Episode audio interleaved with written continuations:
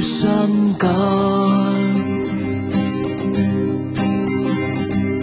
山腳下炊煙裡是生活的地方。多少次夢中離開我的村莊。醒來只看到媽媽憔悴的臉龐，給我一雙翅膀，我想要飛翔，衝破命運的阻擋，穿越風雨的堅強。給我一雙翅膀，我想要飛翔，衝破命運的阻擋，追逐生命的陽光。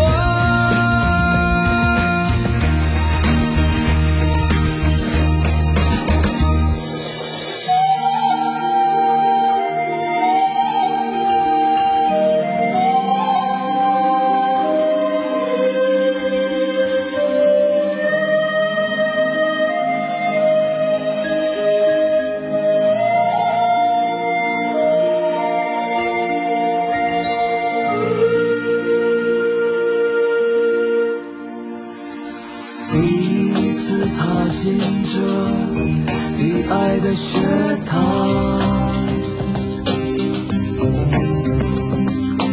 它让我的生活变得不一样。推开窗，世界就在你的身旁。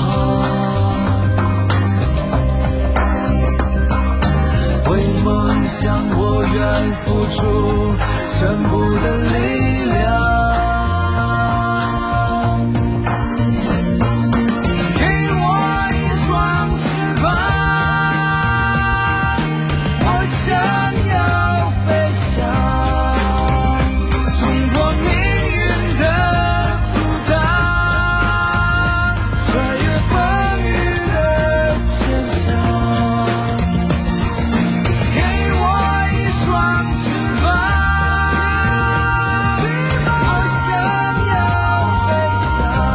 我想要飛翔，衝破命運的阻擋，追逐生命的陽光。給我一雙翅膀，我想要飛翔。冲破命运的阻挡，穿越风雨的坚强。给我一双翅膀，我想要飞翔，冲破命运的阻挡，追逐生命的阳光。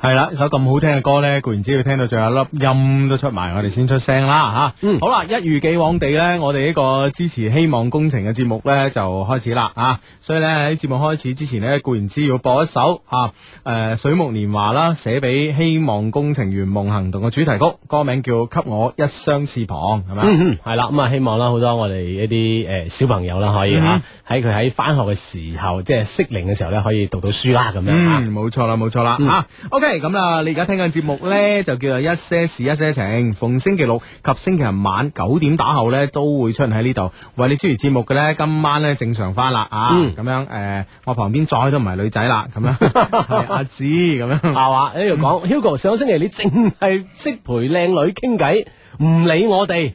哇！睇嚟你已經徹徹底底壞透了咁樣。唉，哇！你咁嘅你梗係唔係啊？呢個你唔好信佢阿紫， 係嘛？，係啊 我唔 信得過嘅。唔係唔信得講。咁你你知唔知我哋中國一個咩幫啊？禮儀之邦。系礼仪之邦，啊啊啊你都成日挂住啲礼仪小姐， 禮儀小姐有乜問題啊？系我哋禮儀嘅一部分， 但唔係禮儀嘅全部，你知唔知啊？哦啊，我哋禮儀之邦咁啊啊，有有有呢個禮貌啊嘛啊，哦啊，你明唔明白啊？我我明，啊 係咯，但 係啲 friend 唔明啊嘛。個門都係客啊 嘛，咁啲 friend 我諗我咁解釋就明㗎啦，係咪先？而且好讚佢添，咁啊 吓。係咩？ 喺啊，诶、呢、個 friend 話咩話？诶、h u g o 性文化節開幕啦，有冇指導下咧？咁樣吓， 點啊？你你有冇指導一二咁樣？冇。或者佢被指導一二咁樣 咧？系啦，我覺得後一種嘅嘢嘅理由會充足啲。 啊，你诶诶点啊？哦嗯哦。呢呢個 friend 就咁樣講，佢話親愛的 Hugo 阿志，你哋好，今日竟然發生咗一件令我唔敢想象嘅事情，事情係咁樣嘅。今日凌晨五點之前嗰陣咧，我做咗個夢，夢見我正同周公嘅女結婚。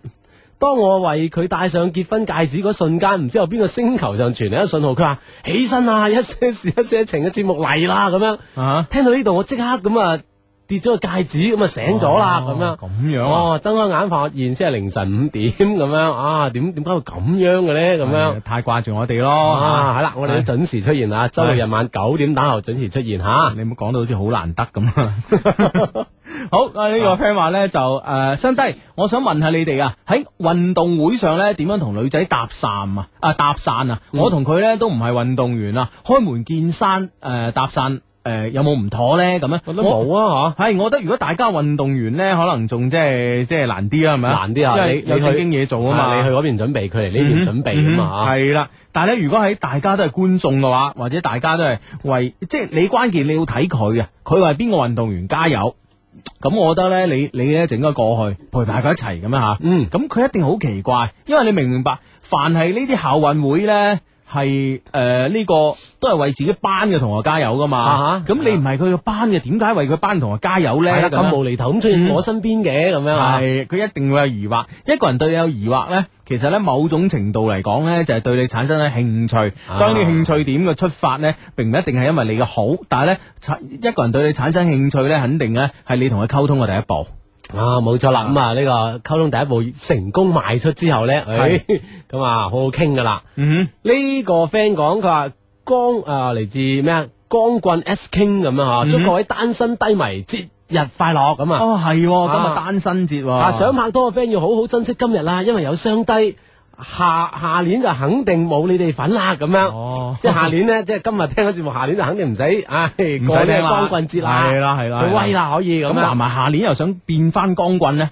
其實我想知， 我想知呢個光棍節呢，會唔會有 friend 話：，诶、我哇，哎我真係想诶、呃、变翻光棍就好啦。咁有冇呢個諗法嘅呢？啊我諗可能都會有嘅。係嘛 係嘛，系啊，啊，哇，真係嗯诶、誒喂，今日過節，我哋啲 friend 應該都都去咗過節啦， 唔陪我哋 啊，光光棍遇着柳文柴啦。係 啦，冇咩人陪咯，哦今啊日點辦 咧吓？系唔知咧，聽我做節目啦，我覺得光棍節咧應該嗱情人節咧，我諗大家真係會出去過節啦。啊哈光棍節咧都係陪住我哋啦，無論你係男光棍定女光女光棍，棍啊，係啦。好呢、個 friend 咧個問題咧，诶、其實都幾實際嘅。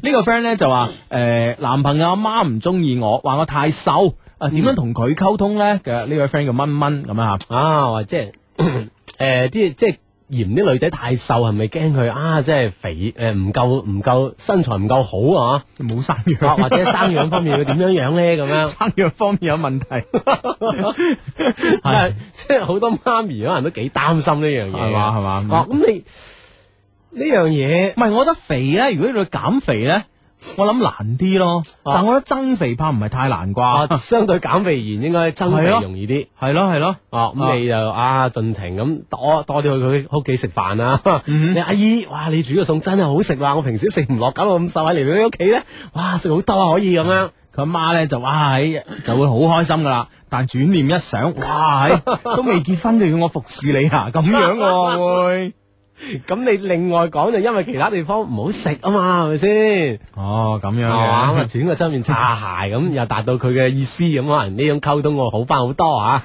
係呢個 friend 咧就話咧，誒，Hugo 阿志教我啊，誒誒誒救下我，哦唔係教我。佢話有一次食早餐嘅時候咧，知道隔離公司有個好索嘅女仔，撞到佢嘅説話咧，撞到佢嘅話嘅時候咧，應該點同佢攞電話 number 咧？咁樣哦，哎，你你講誒、呃喂，佢哋呢個早餐位係咪真係好多附近公司人都喺度食㗎啦？我諗唔係啦，我諗咧就係、就係、可能有個有個 friend 啊發牙痕，誒、喂，我哋隔離公司有條女好索嘅喎咁樣咯，哦，即係佢朝早喺嗰度食早餐嘅咁啊係唔嘛？係即係咁樣講起啦，咁樣。啊，哦，咁咁就诶，哇起談噶啦嘛，係咪先？而且記得我哋嗰句说話啊嘛，係咪？機會係留俾有準備嘅人嘅，咁啊，準備好點樣問佢呢個攞 number 咁樣？喂，我覺得呢、個呢、個時候應該誒誒，呃即係擺明擺明自己嘅身份啊，自己嘅身份係隔離公司嘅人員咁樣，咁就咁就容易辦啦。大晒隔離公司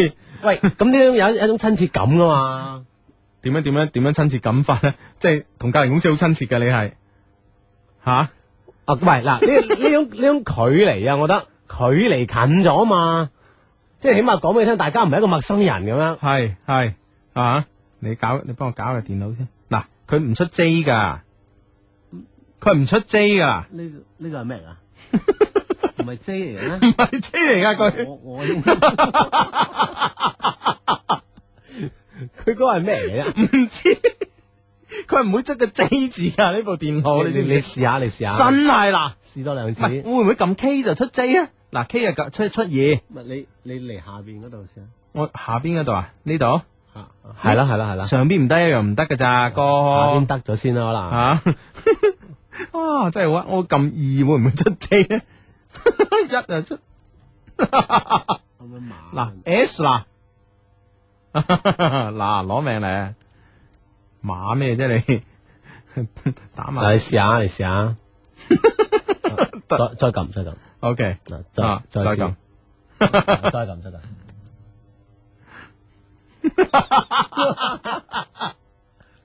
唉，唔敢啊！大家咧就以為我哋兩個傻噶啦，因為咧诶、誒就唔係我傻，係我而家用緊呢部 notebook 係傻嘅。我撳咗啊 D 字咧，佢就唔知 D 字咧，佢就出個唔知咩咩在字，J 字咧唔知出咩死啦，真係 點解會咁嘅？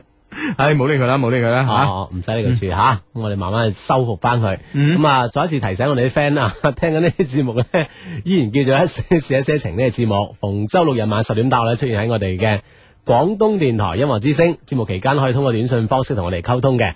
發送短信嘅方式非常非常之簡單，先撳阿拉伯數字九三，再加上你哋想要同我哋傾偈嘅內容咧，發到嚟以下呢個 number 啦。中國移動用戶發到嚟零三六三九九三啊，中國聯通用戶咧發到嚟八零八八八九三，嗯，啊，咁咁而樣呢個小靈通用戶咧係啊。就係一一八六零八八九三。系啦，咁啊、三種你嘅用戶咧都可以發過三個 number 啦，咁我哋可以即時咧就收到你俾我哋嘅短信啦。咁啊、同同樣咧都可以喺通過呢個短信平台咧，可以咧我哋喺節目期間可以回覆到你嘅問題咁樣啊吓。，系啦，好呢、個 friend 咧就相低啊，光棍節快樂啊！我想你哋咧，诶、同我心愛嘅雲雲講一聲，一生一世愛你一個，我係輝輝咁樣啊，哦啊啊，咁光棍節快咩落咧？嗬，你又有心愛嘅云云啦，係咯啊又打算一生一世 啦，咁樣咪就係你過咩光棍節關你咩事 啊？係啊，去 E B N 住，系咁樣呢個 friend 咧，诶诶呢個 friend 咧就話咧，诶點樣诶？佢我呢個 friend 啊答翻我哋啊，佢話咧佢連見我都唔想見啊，仲食增肥有咩好辦法啊？急救啦咁樣，我諗你食多啲肥肉啊嗰啲咪得咯。啊系咩？我琴日我琴日先睇電視，我琴日先睇電視呢個胡樂言啊，啊講佢食肥好快啫嘛，過零就肥啊。吓，胡樂言啊，胡樂言係要做呢、個诶、一個劇集噶嘛，最近播一個劇集咪咯。胡胡杏兒啊，胡杏兒固然之啊。係肥啦，係啦胡樂言都要肥噶，哦，即係女肥羊到冷肥啦。都要肥啊！我唔知啊，哦反正我冇睇電視。哦咁樣啊 我偶然間立咗下就話佢都佢都好辛苦咁樣啊哦，啊，喂嗱，喂喂呢、個喂呢、個短信消息緊要喎、係佢話阿芝啊，上個星期 Hugo 俾兩個女仔食住晒，啊幾失威 啊！咁啊，嗱係咪啫？禮儀之邦吓，系嘛？好呢個 friend 咧就做咩啫？做咩啫？真係弊啦，咁樣啊，系系呢個 friend 咧就話 Hugo，我我上緊晚自修聽你節目夠撐啦啩，期中考咧考得唔好，不過好多人安慰我，幫我多謝佢哋啦，一定要讀個短信。咁我諗你呢、個你呢個晚自修都聽心機咧，咁期末考都問噶喎。係啦，咁你即係又要嗰啲人安慰你，唔好咁辛苦人哋唔係啦。人人係咁噶，啊人係咧，你你一安慰你一次得啫，第二次就覺得啊，佢不嬲都係咁啦，由佢啦，咁就唔會安慰你噶啦。哈啊讀書緊要。冇錯啦，咁你上緊晚自修就唔好聽我哋節目吓，嗯嗯嗯好唔好啊？嗯，诶，呢啊呢個 friend 講，诶，佢話琴晚有冇睇 TVB 啊？咁樣森美攞獎啊，唉都做節目都有做，唔知講咩啦，反正啊啊誒，我立咗下，我立咗我我下。睇咗下，啊佢森美攞獎嗰陣係去到佢诶誒叱咤嗰度頒俾佢啊嘛哦，做緊直播電台嗰邊，哦好啊咁樣呢個呢個 friend 咧就話咧，誒，誒呢個呢個問題我覺得幾有意思啊！呢個問題話啊誒低低啊，知唔知道有咩方法咧係可以知道自己中意邊一類型嘅女仔嘅咧？哇，方法係咪要靠自己不斷咁去試啦吓？吓，成功就就就再嘗試，我覺得係係咯，同埋呢樣嘢咧就好似阿志話齋咧，啊係可以令到自己有多啲識女仔嘅藉口噶。同埋非女仔嘅藉口啊！我終於知道你唔係我中意嗰種啦，你明唔明白？啊唔係，其實唔係我嘅錯，又唔係你嘅錯，哦，就係我哋雙方嘅錯，啊係啦唔夾咁係我樣哋唔夾咁樣哦。啊，真係得我阿哦志啊咁但 係問問問題，呢個 friend 會唔會再續一條短信？佢話 問 世間一有幾多種類型嘅女仔咧？咁樣我要試幾多種先得啊？咁樣唔係三種定四種啊？唔係我定好多種咁樣咁咪試到你最中意嗰個咯。啊啊啊！即係千祈唔好話你覺得中意咧，仲仲唔甘心？嗯你會唔會有另一種我更中意咧？嗯嗯嗯就唔好咁樣試啦，啊啊，，好唔好啊？？嗯一定試到你最中意嗰個啦，啊吓、咁、樣呢個呢，其實係一個被動嘅方法嚟嘅。坦白講，我覺得呢就係、呃其實你中意邊一類型嘅女仔，如果你自己都唔中意嘅話呢，證明你身邊或者係誒、呃你見過嘅女仔呢，其實都冇一個係你中意嘅。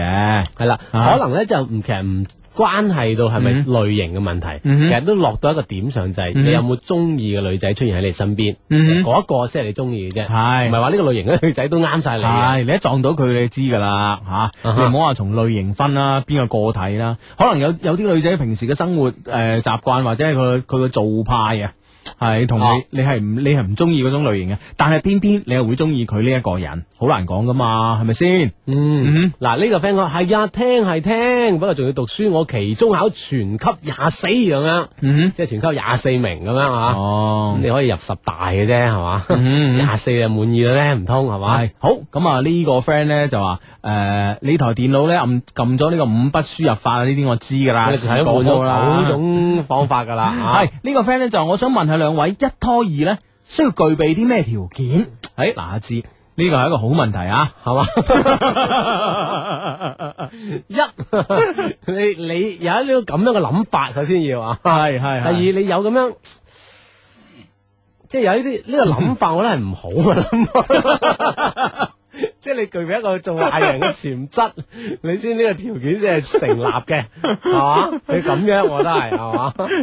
係，只有你教佢噶咯。唔係啊，我教唔到佢啊！ 你教唔到佢呢個前提要係具備一個做壞人嘅潛質喺個即係前提。你唔係一個壞人，你只係知呢件係一件壞事，係啦啊但係你唔知道呢、個呢、個過中嘅痛苦啊！ 我唔知原來佢做一個壞人，你明唔明啊？ 你要有咩條件係嘛？你淨係知道呢個係一個壞人， 係啊係啊係啊哦咁樣嘅，咁樣哦即咁係我都唔知喎。如果咁講，唔係，我哋可以咁 樣咁樣去分析。萬一如果你呢個壞人呢個前提成立咗 啦，係。咁我哋可以再講佢應該具備咩條件係咪？前提要成立，系喂，咁不如睇下有冇 friend 咧話诶，誒佢係點樣诶、誒即係呢、個即 诶，係你意思，我覺得有冇 friend 係 壞人？咁冇所謂噶，係咪先？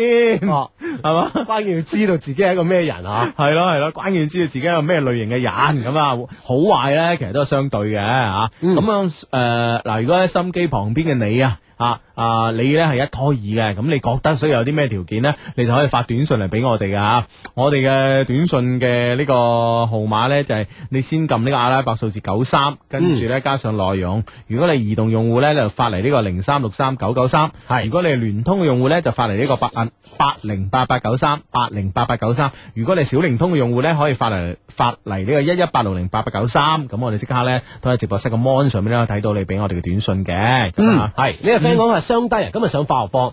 大家都見到量筒上面嘅 M L 咁啊，呢兩個英文字母吓，都心有靈犀咁發出淫 笑，搞到老師一頭霧水。你睇你喺我哋心目當中嘅地位幾咁崇高咧？咁樣，唉，真係慘 啊！我哋 靠呢個嚟抬高我哋地位咩？ 唔通系啊，啊你啊 真係，唔好話你唔好話你自己壞真係。係啦啊！系，哎喂呢、個 friend 勁喎，點啊？佢相低晚上好，我男朋友啊話佢啊唔係幾中意 kiss 嘅感覺，哦，佢都講唔出原因，我係佢嘅初吻女朋友，點解咁呢？幫手分析下咁樣啊，即哇係喂唔單止有初戀女朋友，啊仲有初吻女朋友哦，喂，但係問題呢件事對於呢個男仔嚟講係一件好大嘅事嚟嘅喎。啊哈。即係佢佢即係初吻哦之後就唔中意呢個 kiss 嘅感覺啦。咁咁啊咁如何是好咧吓？诶、呃咁我覺得應該係呢個，應該係嗱，坦白講啦，好多事情呢，即係大家诶、有有有一件事情呢，令到係互雙方，我唔知你舒唔舒服咯。啊嗯我覺得係咁樣，關鍵係你舒唔舒服。如果係你係舒服，佢係唔舒服嘅呢，好唔好？即係大家再調整一下咯。咁呢啲嘢配合嘅嘢係咪先？吓，唔係天生噶嘛，一隊波配合，你睇下練幾耐啊？咪日日都訓練咁啊啊！啊而而且咧，除咗配合之外，啊，仲要睇視乎對手啊，即係呢個配合都講對手啊嗯嗯嗯吓。啊，有時啊，誒越強越強咁樣，好難講啊嘛呢啲，係咪先？啊好呢個 friend 咧就話誒呢個 friend 咧就 Hugo。今日咧，我食 M 記嗰陣咧，有個點餐嘅靚女為我服務。誒、靚女可以而家 M 記可以點餐㗎啦，誒，呃佢係咁樣噶。如果係即係好好多人大排，客咁樣。唔係唔係唔係，即係好多人排隊嗰陣 咧啊，佢可以幫後邊嗰啲排緊好後尾嗰啲先寫住先咁樣啊喂、。咁我排中間啲咪好蝕底咯。哦，咁你啊睇下就 啦。哦，即係幫佢寫住先咁樣。啊哦，剔剔住先咁樣咁樣嘅。佢話咧，我就用盡咧雙低傳授嘅絕世秘笈，終於輕鬆咁攞到對方嘅手機。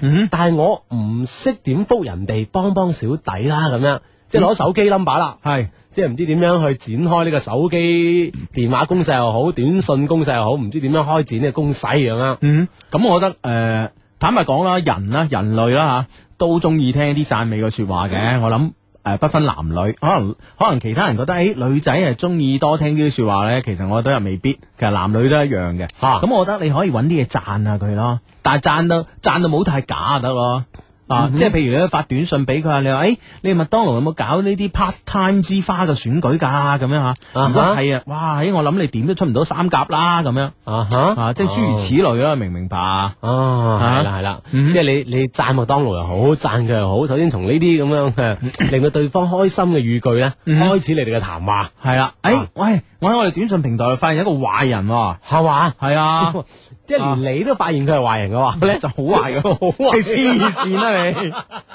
你一傻不知幾好啊！我越嚟越覺得自己好啊， 佢點壞啊？呢個 friend 啊，係呢、個 friend 咧就話呢、個 friend 幫啱啱嗰個即係唔關 kiss 嗰、個嗰、個嗰、個朋友咧就即係出主意啊，啊佢哈話咧如果你哋唔慣 K 咧，不如 M L 啊試下咁樣。總係揾一樣嘢慣㗎 嗱呢個咪壞嘅你。，啊，真係壞啦係咁樣嗱，誒啊又有第二個壞人嚟咯。 一個比一個壞啊嘛。哇！引蛇出洞啊！呢、個節目簡直公安就按住呢個 number 拉人啊啦。 呢個壞又又又點壞呢呢個個？壞咧就係一拖 n 啊，因為唔係唔係一拖二喎，一拖 n 啊嘅條件咧，誒、就係咧係永遠唔好喺一棵樹上面吊死，勇敢向前看，永無止盡嘅呢種心態，你明唔明白？哦有一種心態哦，即係首先具備呢種心態先。系就好似以前阿米卢講嘅態度決定一切啊，啊，係係係，咁呢呢個 friend 咧，佢又唔知係咪同佢親身或者佢身邊嘅 friend 得出嘅結論，嗯即係一拖二或一拖 N 嘅條件，佢話嗯靚仔同埋有錢啩咁樣，嗯哦，即係佢唔係太肯定，佢話試下啲條件得唔得啦咁哼，哦樣，，即係靚仔同有錢就一定得嘅，啊有可能得啊嘅意死思，啦，我得個條件添，係嘛，我得靚仔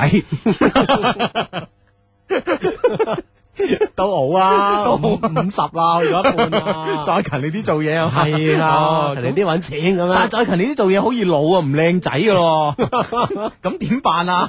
咁你就就同自己安慰自己啦，人無完人咁樣，哦安慰安慰自己咁樣 咁真係好難揾完人嘅而 家。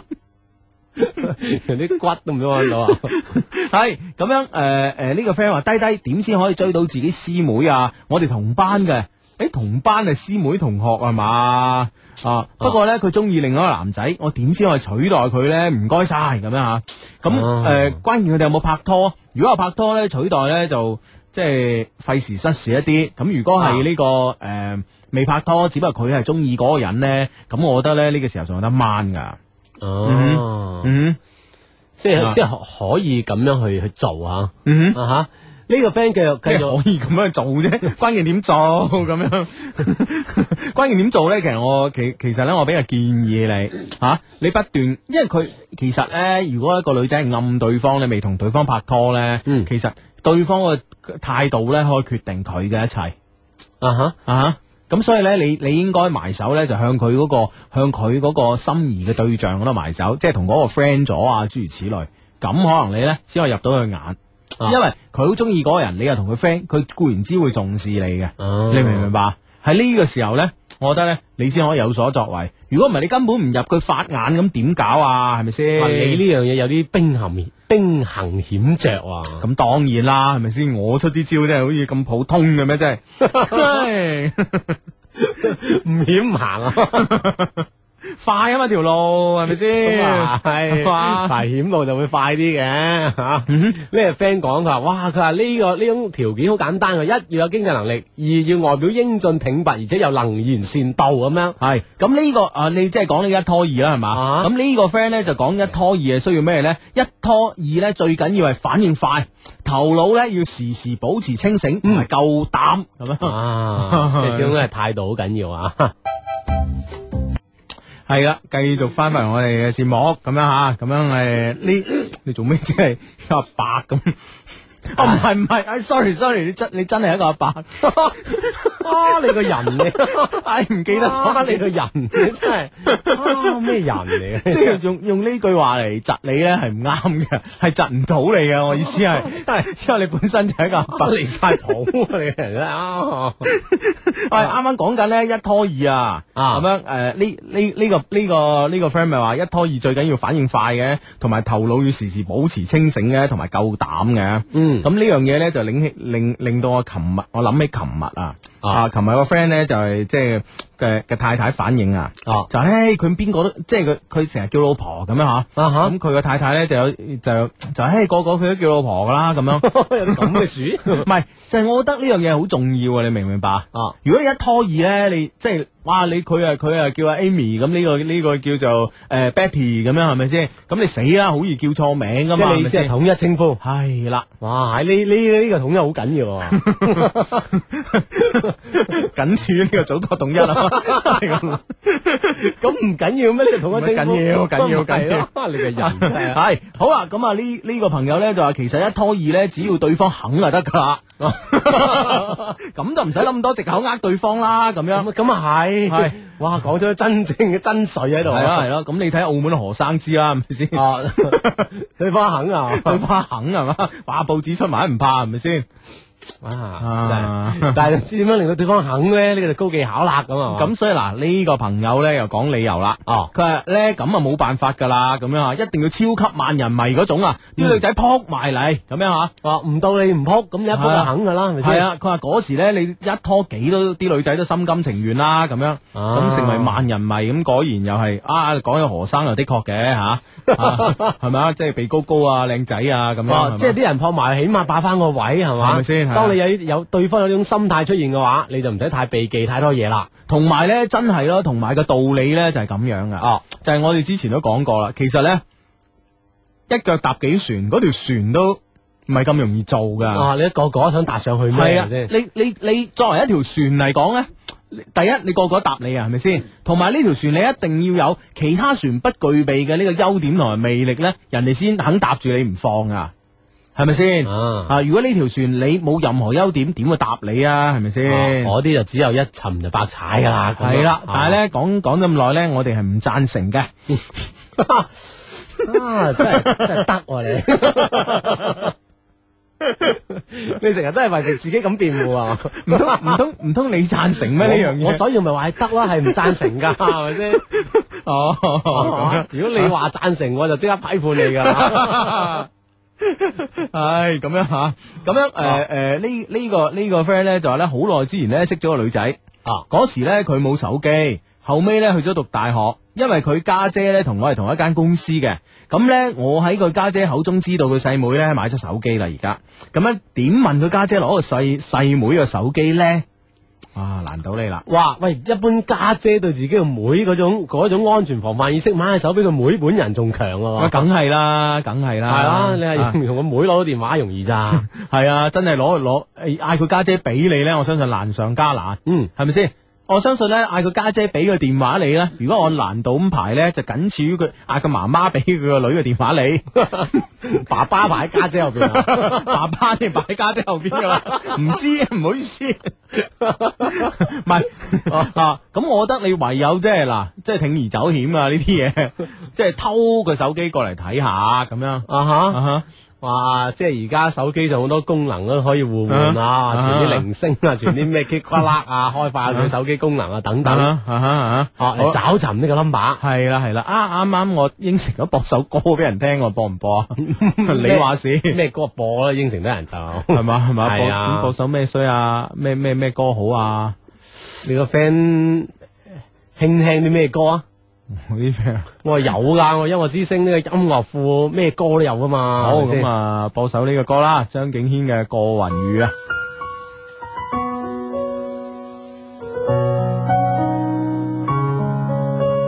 天空刚下了几场雨，看街上路人不多。现在的你在做什么？还有没有在想我？快乐是否曾来过？探访我们两个。谁都不想让自己错，剩下了自己一个。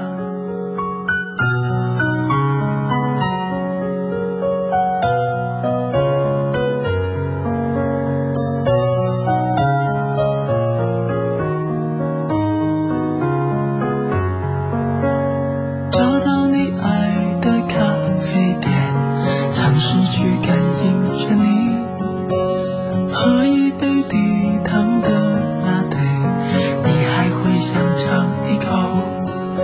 快乐会否再来过？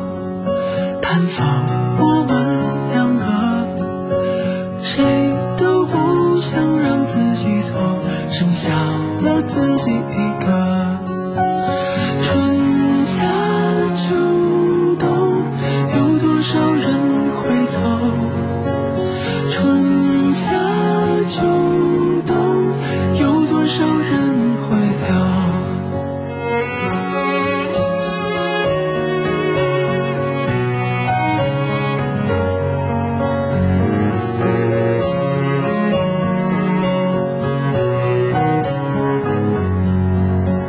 传闻你身边有个他，两个人很快乐吗？听说你跟他提起我，是否对我也牵挂？快乐是否也来过？探访你们两个，谁都不想再让你哭，剩下你自己一个。春夏秋冬，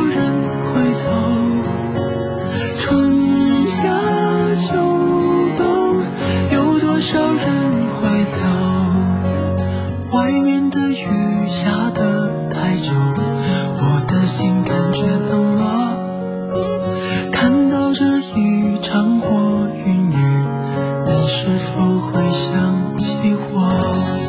系啦，呢、個短信咧就诶哎點解而家播歌嘅咁樣？冇啱啱即係诶有位好好好嘅朋友咁樣咁啊打我電話，喂喂喂，我睇電台聽把聲好似你喎咁樣。啊，咁我我話係我嚟㗎咁樣，咁我我反而我咁我我我諗我咁即係點㗎？我我答得唔爽咧，佢反而唔信啦。 啊，有冇可能嘅？ 咁於是咧，我應承播首歌俾佢聽咁 啊，係嚟自呢個。以資證明啊，系啦，嚟自呢個張敬軒嘅诶《過雲雨》诶呢首歌咧，我覺得係诶張敬軒嘅呢個脱胎換骨之作啊，係即係同佢之之前唔同咗，係，啦，即係我覺得诶，我第一次令我覺得咧呢個張敬軒先生咧識唱歌啦咁樣，係嘛啊真係真係，哇唱得非常之好啊！好咁啊诶。诶，而家手頭上咧就攞住一封嘅 email 咁樣啊啊，哈啊哈好內容係咁嘅，相低你好，诶咁樣啊，聽你節目咧有有幾年啦，咁樣有冇啊 咁樣，啱啱诶當時啱啱出嚟社畢業出嚟社會，回想起咧已經係兩年前嘅事啦。誒寫信俾你哋呢係第一次，我真係好希望你哋可以讀出。每次聽到你嘅聲音呢， 總係一種說不出來的感覺啊！呢種感覺係温暖同埋舒服嘅，好喜歡你哋嘅爽朗同埋率率直咁啊！言歸正傳啦，我最近呢煩緊一件事，首先自我介紹啦，我叫丁丁咁啊嗯嚇，啊二十三歲，誒、今年係女仔，唔係 唔係唔 係。明年唔係啊， 系系诶呢個我叫丁丁啊，今年二十三歲女，畢業之後呢，就一直喺間旅遊公司工作啦，啊然之后咧就認識咗呢個 L 君咁樣啊。哎佢呢係我哋公司嘅客戶嚟噶吓，當時呢，因為業務方面嘅問題啦，我經常聯繫佢，直到呢熟落咗呢，就互相交換私人電話啦，咁樣诶即係交換呢個手機啦，咁樣吓，咁呢。诶、其實一開始呢，我就已經被佢磁性嘅聲音啊所吸引住啦，加上呢，佢係我佢喺我眼中呢，算得上一個鑽石王老五啊，啊哦，即係鑽石王老五有咩啊？啊，即係條件好優厚啊，覺得啊鑽，石王老五有咩啊？咩叫有咩？有鑽石 啊，唉，冇錯啦。啊咁咁系咁噶啦，系咪？哦系，所以咧，我啊對佢更加有好感，咁樣吓，咁樣 诶诶，當然诶、誒我唔係一個貪慕虛榮嘅女仔嚟㗎，咁樣啊我信。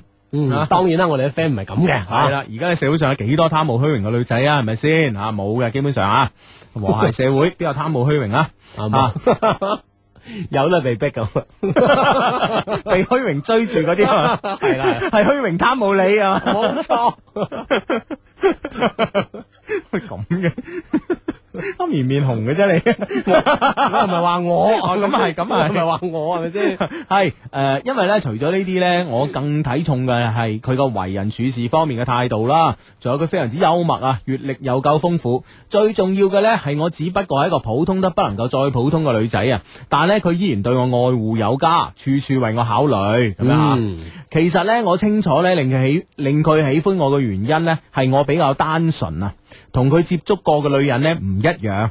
記得呢，曾經佢用過小家碧玉呢四個字嚟形容過我，哇，當時呢，我心裏邊暗暗開心咗好耐，好耐。嗯嗯就咁樣呢，我哋似有似無嘅關係呢，就維持咗兩年嘅時間啦，咁樣吓。哦，即係一路都好 friend 嘅關係嗬，可以講有啲曖昧，但係都冇實質進展喎。嗯，啊係咁樣吓，咪拍緊拖噶啦，啊當拍緊拖㗎啦，嗯系啊哈，啊，記得咧曾經啊，佢話過俾一年時間佢，到時候我哋就喺一齊咁啊。哦其實咧，莫講話一年啦，就算係十年咧，我都願意等佢啊。咁啊啊，因為經過呢段嘅日子咧，我發現我已經深深咁愛上咗呢個比我大足足十五年嘅男人啦。佢講過嘅每一句說話咧，我都從來冇懷疑過。隨住時間一日一日嘅過去啊，佢對我依然係親切同埋關懷。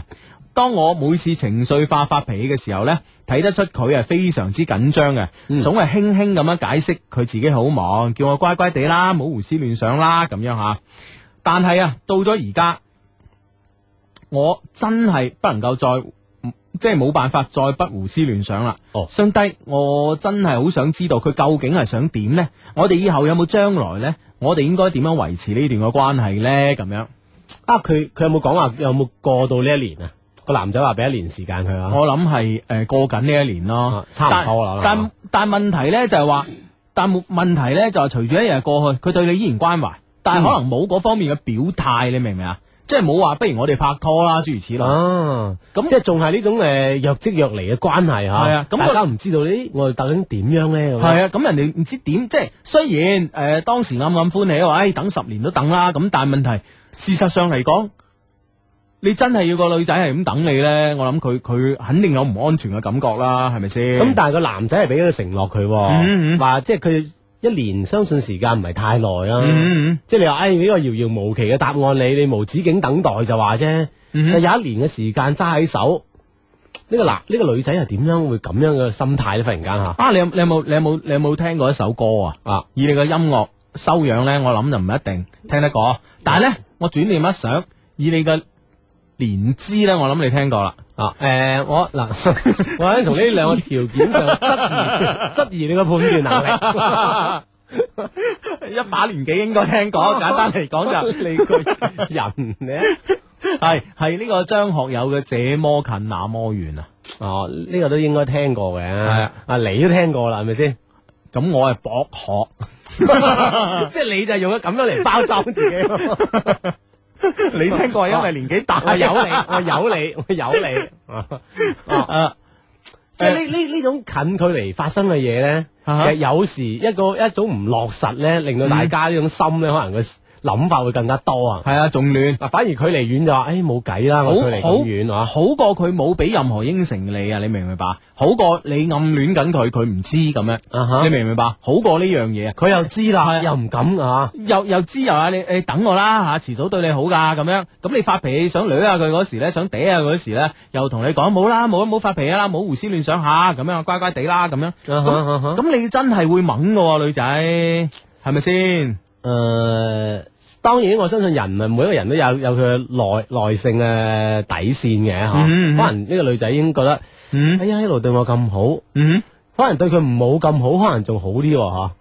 對佢咁好，你又唔咩咁點啊？ 係咪咁嘅意思啊？係咯係咯，對佢冇咁好，女仔仲好坦然，哦係咁即嘅。係咁即啊係你意思話呢個女仔唔啱啦我覺得女仔係有啲唔啱喎，人哋等講明一年啦，啊！嗱又咪話十年都係要等就話，啊啊你咪玩我，要我等咁耐，一年唔算太耐啊。嗱兩個人交往嚟計嚇。嗱嗱嗱，我同你講啦，我講我講我嘅理由好嘛？好，啊，咁咧，我覺得咧就係誒呢個男嘅大你十五歲啦。嗯當然喺你呢、個誒喺、你個字裏行間咧，你一個字都冇講過話呢個男嘅結咗婚，係一個字都冇講過。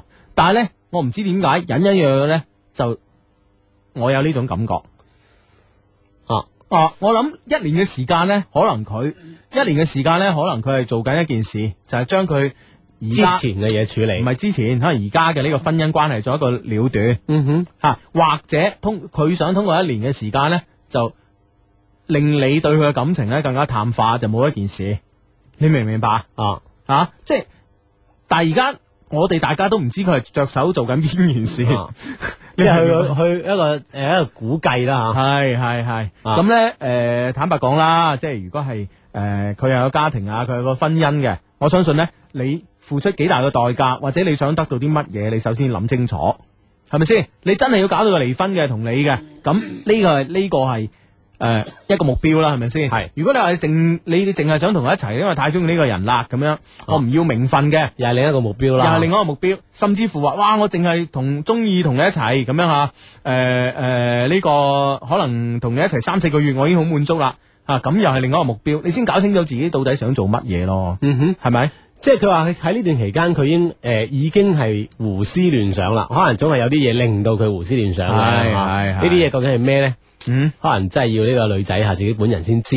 係諗清楚啦，諗清楚啦吓、好咁啊，誒誒呢個珠海嘅朋友都發短信嚟話，嗯，逼個男仔做決定啦，連佢都唔知自己想點㗎咁樣啊哈，啊咁誒、我諗係同我哋睇法幾一致啦吓。啊，即係逼佢啦！啊，呢件事要佢做一個選擇又好，或者表表一個態度又好吓。嗯嗯嗯嗯，哇，點啊？你覺得如何？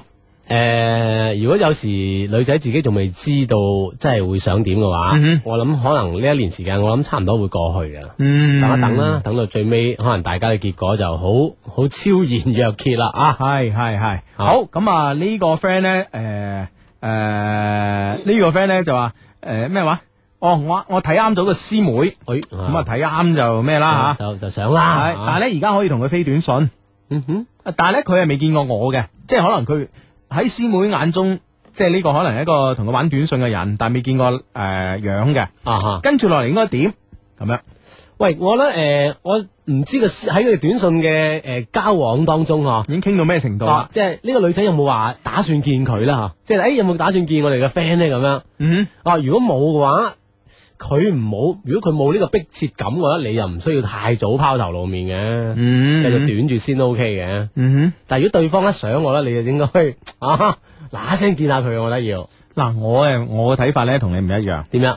嗱，因為我個 friend 咧，我 friend 咧就曾經試過，就打電話，就打錯電話啊，咁樣打錯電話識咗個女仔，即係幾年前嘅事啦吓。啊哈咁樣打錯電話識咗個女仔，識咗個女仔幾好傾嘅喎，咁樣吓。咁慢慢慢慢咧，就有時咧，即係因為人啊，人會同你啲陌生人咧，會反而會講呢一啲好深、好內即心係會嘅説話敞。開心扉咁系啊好耐心嘅说話，反而係會咯哦講呢啲嘅，或者即係好熟嘅，比如我同你咁熟嘅，即係有啲人唔好意思講係嘛， 即係所以而家嘅網絡嘅聊天咧，啲網戀 係個啊如此之容易發展就係咁嘅原因啊。 我諗我諗多多少少啦，咁樣啊啊哈咁我講我講我講翻我個 friend 嘅 case 啊，咁啊樣，咁咧佢咧就诶，誒佢話傾傾咗好耐啦，終有一日咧，佢覺得诶，我我似乎應該見下個女仔咯，咁樣嗯啊，咁樣诶，誒但係個女仔。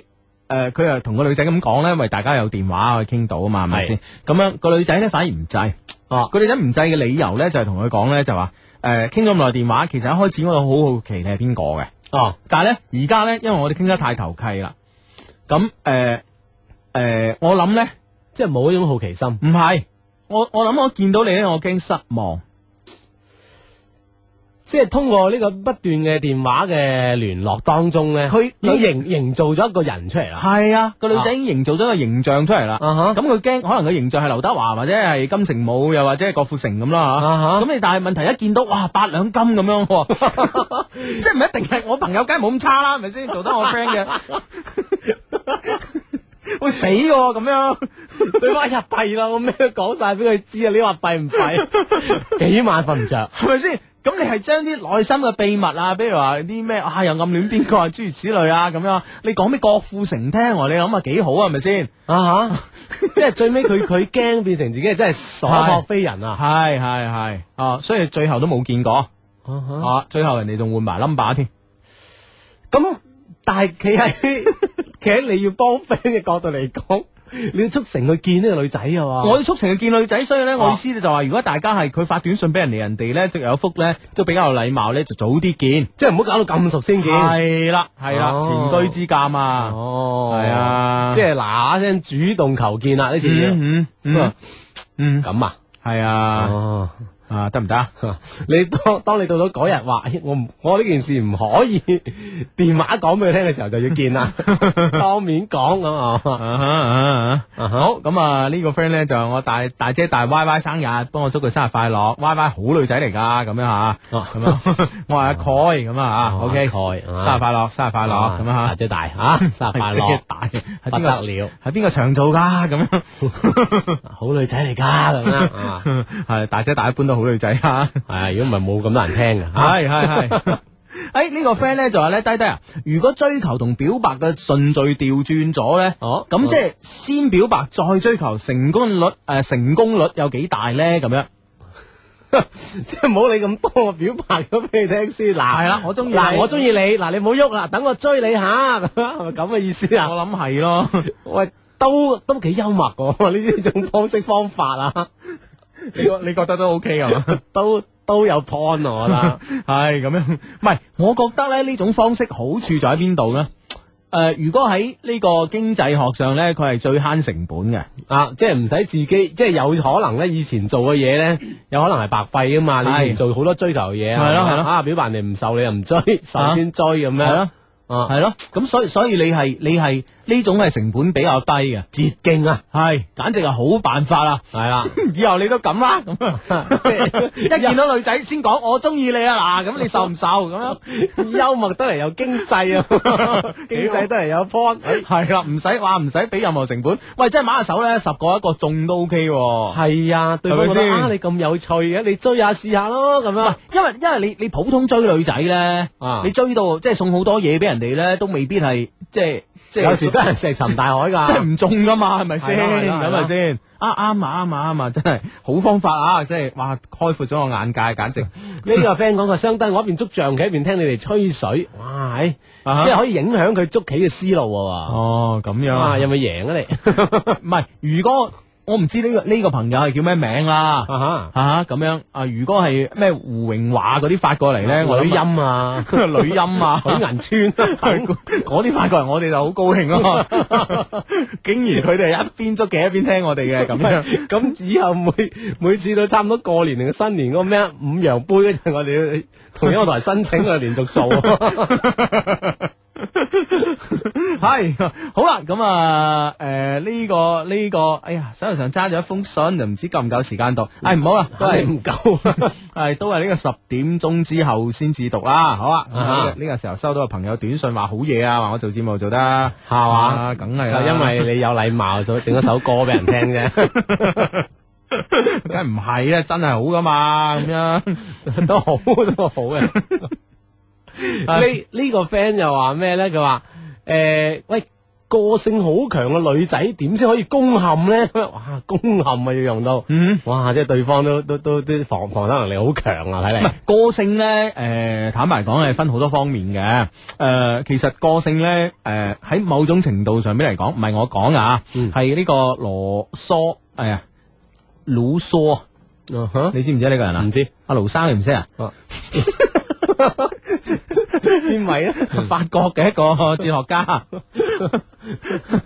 羅羅素 啊，識盧梭啊唔知。啊，喂，可能我諗譯音唔同啦。佢佢就講嗰個即係話誒誒，即係一個人即係有個性咧，其實某種程度上嚟講咧，就係、佢對一件事事情啊睇事會比較固執。啊哈，嗯或者係暴露咗佢某啲事情上嘅觀點，係啊係好容易切合到佢，佢佢容易埋堆啊哼，誒、佢對某啲某某些事情咧特別固執。咁追特別固執嘅女仔咧，我諗咧，一係你係固執過佢，你咬贏佢；一係咧，你就好大度咁去包容佢。告啦，係咪先？哎呀，開咪啦吓。OK，咁啊，你好啊，你好，你好。咁啊，而家係聽緊心機嘅朋友，大家都好。咁啊，誒唔知講咩啦。好，好呢個 friend 咧就 發發短一個好字，一個好字講晒。 啊啊，呢個呢個 friend 發短信嚟咧就話，誒。你誒、Hugo，你覺得玩野戰呢算唔算係你口中最型嘅運動啊？咁樣啊，我覺得咧呢、個問題咧呢、個短信裝緊我彈弓嘅，嚇，係嘛？係因為野你戰你咧。你你戒心唔好咁重得唔得咧？你你你不如同我講，你識嘢冇咁多，好唔好 咧？仲好啦，你誤會啦，你誤會啦，係咁誒呢個呢個 word game 咧，即係我哋喺野外打嗰啲誒誒嗯嗰啲槍嗰啲遊戲咧，咁誒又係叫做野戰啦啊係咁樣。但係某種程度上，即 係一男一女咁樣都叫野戰喎，係咪 先？你話我戒心應唔應該重啊？咁哦哦呢呢方面嘅知識你係有嘅，我知道，係咪先？咁我點知佢問我邊種啊？真係兩種都好型，我覺得得唔得？ 得啊得得得得兩種都型啊！唉，咁樣 好啦，啱啱咧就喺呢、個诶九、點差唔多到十搭十點嗰陣咧，就诶抄咗一封嘅 email 係喺手度啦，就係就睇時間就唔啱時間讀噶啦，咁樣吓，咁咧而家咧揸緊時間讀讀佢啦，咁樣吓，咁啊喺度诶诶讀係喎係喎，你啱啱話咩話？诶、我網站嗬，啊係诶 讀係诶先 ờ, 講講啦，先講講啦吓，咁樣咁咧就诶、呃我哋呢、個我哋有一個充滿感情嘅電子郵箱啊，即係大家有啲咩感情嘅誒故事啊，或者問點題係啊，就可以咧誒 send 呢個 email 俾我哋咁樣吓。我哋呢個充滿感情嘅電子郵箱咧就係 eq 二零零三 at 一六三 dot 嗯 net，eq 二零零三 at 一六三 dot net 咁啊吓。有咩問題咧可以 send 俾我。同時咧，我哋呢個節目咧有一個官方嘅網站嘅。啊哈係啦，就係 loveq.cn 吓，誒 loveq 係三個 W dot 啊，跟住 loveq 係 L O V E Q dot cn 吓，L O V E Q dot cn 喺呢個 loveq 嘅網站上邊咧，誒都可以有個論壇嘅，同我哋溝通下誒誒。即係我哋嘅節目啦，或者係誒溝通下大家關於感情啊，或者係關於運動啊，關於誒呢個角角色生活啦啊，嚇攝影啊，角色生活啦，啊都哈都可以都可以同我哋溝通嘅，咁冇啊錯咁啊我哋呢個網站咧，其實坦白嚟講，嗯我係知道咧，而家係做得唔夠靚嘅，啊，而且咧誒好多 friend 喺我哋網站上咧喺溝通啊，同埋上去玩啊睇嘢嘅時候咧，嗯都係有誒各種各樣嘅意見咁啊嚇。係啦。咁我哋決定咧就搜集耐啲啊，搜集唔耐意見啦，就搜一啊一次過咧執改翻晒佢，執翻掂佢係啦。 啊咁執翻掂佢咧，咁啊當然需要人幫我哋手啦即。係啲技術上嘅支援啊啦。系啦，啊咁咧，所以咧，我哋希望咧有兩方面嘅人才咧，可以幫幫我哋手嘅。首先，啊先此聲明啊，咁樣诶、呃如果你幫我哋做呢啲嘢咧，我哋係會俾錢嘅，我哋會啊付費嘅，冇付錯付酬勞嘅，吓啊，咁按樣。按呢個行規去做咁啊係啦，係啦，係啦吓，嗯咁哼嗯咧就诶，呃首先咧第一類咧就係話技術型嘅人才啦，咁樣可以同我哋寫網站啊，諸如此類嚇，啦搭。建呢個網站嘅架構，係啦係啦咁咪係啦更好玩咁樣系啦，咁啊我記得咧，上次誒、呃、發出呢個呼籲之後咧，到咗 friend 咧都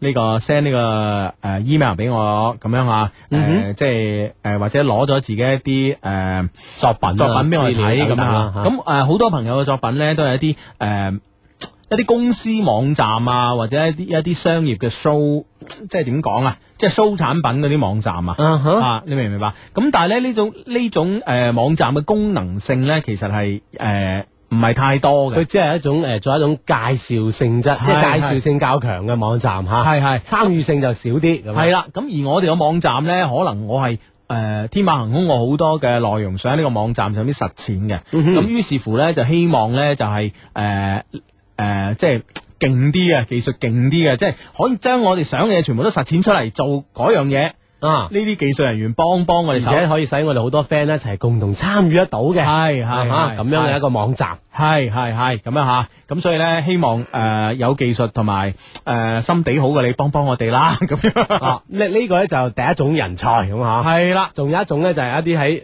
美術啊，喺網、網站嘅包裝啊，誒、美工方面、設計方面咧，係係有好突出嘅咁樣嚇。簡單講啊。簡單講呢，就係一個技術型嘅人才啦，咁樣誒呢、個美術類嘅人人才啦，第二種第一種係技術性嘅啊，第二種係呢個美術類設計類嘅人才。咁其實我我都有好多嘅呢個設計嘅諗法，但係呢，誒坦白講呢，就係、我只可以講俾你聽，我唔可以誒、呃都要揾揾我哋啲 friend 嚟實現啊係！實踐到出嚟咁樣，所以咧又希望一啲設計類嘅人才啦，即係誒、呃特別係即係有創意啲嘅啦。其實創意無限啊，我我哋可以俾大把空間你你你玩你嘅嚟施創意展啊係咁樣啊。所以咧呢呢兩方面有呢兩方面誒。呃呢個能力同埋技術嘅 friend 呢，就請聯絡我哋咁啊，咁啊聯絡嘅方式呢，又都有兩種嘅，咁啊第一種呢，就可以誒 send 個 email 嚟俾我哋啦，啊誒嘅誒郵箱都係 eq 二零零三 at 一六三 dot net，eq 二零零三 at 一六三 dot net。另外呢，都可以呢，上我哋嘅 loveq dot cn 嚇，三個 w dot l o v e q。dot cn 上呃邊咧，誒個論壇上邊啦，咁樣誒直接即係同我哋傾都冇問題嘅啊！多謝晒，嗯好多謝晒歡，迎多謝咁樣嚇。嗯嗯啊，呢兩類型嘅人才急需啊嗯嘛。嗯嗯，好咁啊，好啦，咁啊講完一輪嘴之後咧，開始讀呢封嘅 email 啦，咁啊。呢封呢封 email 係咁嘅，Dear 智叔 Hugo 伯啊，誒、嗯，讚美嘅話呢，俾人講晒啦。我再對自己嘅腦袋呢，大腦啊，作呢個地氈式嘅搜索，都好難再揾到新嘅詞句啊！我呢就唔再講啦嚇。最近呢，聽翻一些事一些情啊，喺異喺異國他鄉，覺得特別親切感啊，特別有親切感。呢、個呢係我寫俾雙低嘅第一封信，希望呢誒、呃、雙低可以幫手。咁咧誒，其實呢、呢個呢、個名我唔知我讀得啱唔啱嘅。小弟咧叫 Manuel 啊，咁啊啊哈呃，Manuel 定咩 Manuel 啊？诶我争啲想讲 menu 啊，任你 点，系啦，小弟叫 menu 啊，想当年呢，听相低嘅话，大学见，我就忍住手高中高中唔拍拖，诶、迈向大學咁樣啊，啊哈，點知呢？因為呢個 friend 呢，要先去诶诶、呃因為呢個 friend 要出國讀書啊，哦，但出國讀書呢，诶、去呢個地方啊，呢、個對方叫挪威。啊哈，咁咧係北要歐國家係啦，北歐國家，而且係最適合人類居住㗎，啊，最適宜居住，啱啱排名排出嚟啦吓，係啦，排第一嘅，排第一。啊咁我哋中國呢真係識 路啊，我哋中國咧就係排八十一嘅，啊哈，哇，真係幾有玄學嘅呢個機機緣咧，一同八十一啊，九九歸一啊，啊，九九八十一啊，哇，你哋啊 friend 啲路數好勁 啊！睇睇完風水先去啊，挪威咁 OK 吓，最適宜人類居住嘅地方，你去咗 啦，係啦，因為咧佢挪威呢個讀誒呢個地方讀書咧，可能要申請呢個大學咧，就要必須咧可能規定啊，要喺國內咧讀完一年嘅大學，哦，所以咧呢個 friend 咧就去呢個外省嘅某間大學咧就讀咗一年。嗯哼，讀咗一年啦咁樣，咁咧哇，佢話咧。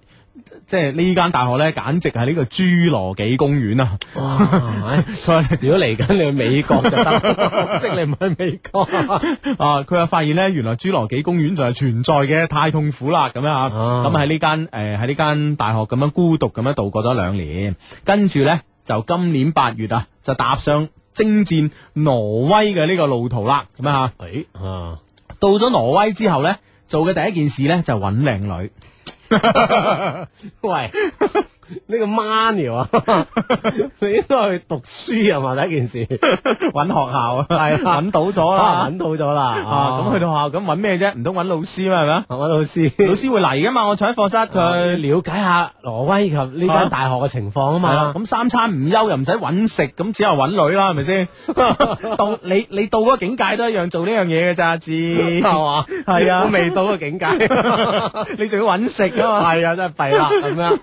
係啊，唔係唔係講笑啫，講笑啊唔係。佢無憂啦，咁樣係點辦啊？？ 系唔係嘲笑你 啊，媽聊咁啊？係咁樣诶，第一次大學見失敗咗，呢次大學見呢就唔可以失手啦。不過去咗幾次 party 之後呢，發現呢度嘅女仔呢，身心啊都異常彪悍。喂好少用心都嚟標案嚟形容係喎。啊，你話身彪悍，咁我哋估到啦，係咪先？係啦係啦係北啦歐海盜係咪先？啊哈咁但係你話心心點樣標悍呢？係咁啊，繼續聽啦你哦啊！ 有一次啊，我哋幾個男仔同十幾個女仔一齊玩個 game 啊，啊咁呢個 game 呢，就係每個人呢都講佢從來未做過咩嘢事，啊，如果做過嘅話呢，就要飲酒啦，即係如果講係講大話飲酒啦，係即係可能可能第一個 round 就係誒誒真心話大冒險啊！系啦，就係邊個未去過澳門咁樣啊？咁樣去過啲就飲啦，咁樣嗰啲咁咧，啊啊可能係咁樣啦，咁樣吓，啊咁樣诶，一開始咧，啲人都話啊，未去過外國啊，未食過咩之類啊，咁樣吓吓，但係過玩都即係個 round 都未轉到一半啊，嗯咁樣就已經開始話。未喺飯台上面 M L 過 啊，未用果 jam M L 過啊，未用道具 M L 過啊，未同老師 M L 過啊，未喺大馬路上面 M L 過啊，等等等等啦。哇！即係圍繞住 M L 不放啊啦！哇！喺呢個話題真係激啦！哎即係乜都試過啦，未試過呢啲咁啊！呀哇！即係佢話，唉，當時真係震驚啦！喺廣州咧，真係未試過同成村女仔講啲咁刺激嘅話問題 咁啊！單個都係未啊？唔好話成村啊！佢話咧，唔好話講啦，問都未問過啊，擺明玩嘢啦！佢話咧，佢話咧，我嗰晚咧淨係望住杯酒，唉，乜都未試過，即係試過就要飲啦 嘛，冇 酒飲，冇酒 飲，幾惆悵啊下我都。當然，我哋嘅 friend 嘅惆悵就唔喺冇酒飲呢度。 佢話關鍵乜都未試過，呢樣嘢慘啊，大佬！唉，咁樣啊，佢話咧，唉，會唔會個班 friend 有唔同嘅玩啊？系，佢成晚咧望住杯酒，唉，跟住咧悶望到悶悶下咧，就望嗰啲女仔，唉，同呢杯酒一樣如此誘惑啊， 卻不能夠動手。 系，但最震驚嘅咧，慢慢我發現啦，無論咧幾刺激嘅問題咧，啲女仔幾乎都試過啊。啊，即係即係喺喺呢個男男女呢件事上面咧，係啊女仔試嘅機會，即係試過嘅嘢多咗，啊好哦即係多多過佢啦。啊哈唉，真係無奈啦，講咗咁多廢話，準備入正題咁樣。哦即係咧呢下嘢咧，令到去到挪威咧，根本上係發現咗一個新天地啊！真係好唏噓啊唉，原來自己咧識嘅嘢如此之少啊，未做過嘅嘢咧如此之多， 係咯係咯，係佢話咧誒。呃佢話咧，誒、見到如此般嘅情況咧，我幾乎啊放棄喺挪威揾呢個 girlfriend 嘅幻想啊！即係啲女仔乜都試過，唉、自己仲驚翻轉頭咁啊！所以咧，幾乎放棄呢種幻想啦。雖然咧，我識嘅幾乎都係女仔，而且都係靚女。啊！佢話咧唔知點解喎，我嚟到呢度咧，我識嘅男仔加埋唔夠十個咁樣，但係識其他啲全部都係靚女咁樣嚇。嗱呢個咧令我又諗起米盧嗰句説話啦，啊態度決定一切。咁你嚟到間學校，第一樣嘢就揾靚女 咁，咁你會梗係識靚女多㗎。唔係，我覺得誒啱啱做嗰個世界調查，適合人類居住，可能仲有加一樣嘢啊， 挪威適合人類識靚女，會唔會咁咧？唔係，我覺得係靚女多嘅地方，咪都適合人類居住啊。啱嘅，啱嘅。 喂，真係㗎。係係啊，我都係 啊，我覺得真㗎。 嗱，即係坦白講，啊誒，嗱，我我唔喺度即係講啲咩誒，即係上升到某一個層程誒程度同埋層次嘅問題。啊哈嗯啊坦白講，嗱，我又未去過。但係咧，真係睇一啲誒中部非洲嘅國家咧，即係誒戰亂啊、貧窮啊，不斷咁樣折磨住，或者甚至乎疾病啊，誒都折磨住呢啲嘅國家咧，嗯佢哋嘅衞生教育啊好成問題嘅國家，系啦，系啦，咁佢哋真係唔適合人類居住噶嘛，同埋咧以我哋誒、呃以我呢種好即係好唔世界級嘅好誒狹隘嘅審美觀嚟講咧，我覺得嗰度嘅靚女咧又係頗少 嘅，即係當當 唔啊係啱即嘅，係當温飽問題未解決嘅時候，你如何去談及美麗咧？係咪先？哦唉冇錯啦冇錯啦，唉係嘛誒啱你喺我層面高一啲咁 啊！你唔表達嘅你個人，唉繼續讀信啊哦！一個月前啊，學校組織嘅留學生，唉呢個詞真係唔讀，唔真係唔識讀啦啊啊啊 g a n r a g a n r a n g e 啊啊啊！真係唔識，佢話係挪威 g a 嘅 n r a n g e r 挪挪威嘅一個啊地名嚇。或者注意 Ranger。去呢個地方玩啦，咁樣吓，挪威嘅地名啊，诶、呢、個個 g r a n 诶 g r a n 住啦，啊 g r a n 住啦，我就講佢 攬住啦，係啊係係掠一個就得㗎啦，好快嘅。哦，即係 Drench， 係啊係啊好型㗎嘛即係人哋以為我哋挪威挪挪威講咩文 啊，死啦！唉，越問人哋覺得我哋越渣，唔好講啦。啊，係呢個地方咧係挪威一個一個比較著名嘅海峽啊。挪威咧就係以海峽。誒、文誒、而聞名嘅，而呢個 g r a n g e 咧係黃中黃啊，又點可以唔去咧咁啊？啊，海峽王啊。系啦。本來咧，我對呢次嘅旅遊咧就冇抱太大嘅期望嘅，我只係誒、呃我只係識女仔方面咁啊。但係咧喺呢次嘅旅遊當中咧，我識咗一個叫呃誒 Valentina 哇啊華倫 天奴， Valentina 嘅十七歲嘅烏克蘭女仔誒啊，啊，一定唔烏黑噶啦，皮膚白到不不得得了。嗯了，係啦，咁樣其實都唔係誒依家識嘅，佢呢係我個班係我個班度嘅同學啊，但係呢，佢一直呢只係同佢啲俄羅斯嘅朋友喺一齊，嗯個樣又幾酷，誒覺得呢比較難接近啦咁樣啊，所以呢，從來未傾過偈啊。而呢次嘅旅遊呢，同佢嘅朋友呢，卻拉誒、呃哦呢次佢同佢嘅朋友呢，佢拉住我周圍走，啊哈哇！佢那天使般的笑容、魔鬼般的身材呢，啊同埋精靈活潑嘅性格呢，我即時招突啊！哇啊，阿志你冇話啊點樣嗱，佢咧誒呢封 email 咧附咗一張相嘅，哎，真真係天使咩？天使般嘅笑容，真係啊魔鬼般嘅身材，係真係黑窒你，靚到不得了，嘛？靚到不得了啊！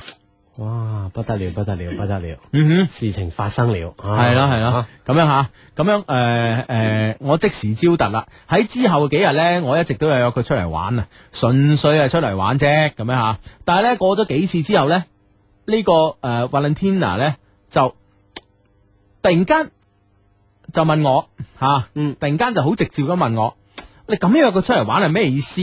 係咪中意佢咧？咁樣誒即係當事人問啦，系啊，即係女女仔問你，啊你咁約我，成日約我，即係點啊？系你中意我啊？咁係咩樣意思啊？你係咪中意我啊？咁啊？喂，咁啊好啊，對方開咗口，我就唔驚答佢啦。係 啊，怕你係 有牙，唔係都係 啊，咁係嘛係嘛係啱嘅啱嘅，冇下你烏克 蘭，啊係咪先？嘛，係啊。哦，唔係都係啊，係咁樣啊，咁咧就诶、呃啊，我真係從來未見過啲咁。诶、直接嘅女仔，大家都知道廣州嘅女仔有幾難搞噶啦，咁 樣知啊知啊，感同身受啊，啊呢個 friend 喺挪威之後，啲語言放肆好多， 啊所可以我能喺當地佢唔敢咁講啊係嘛。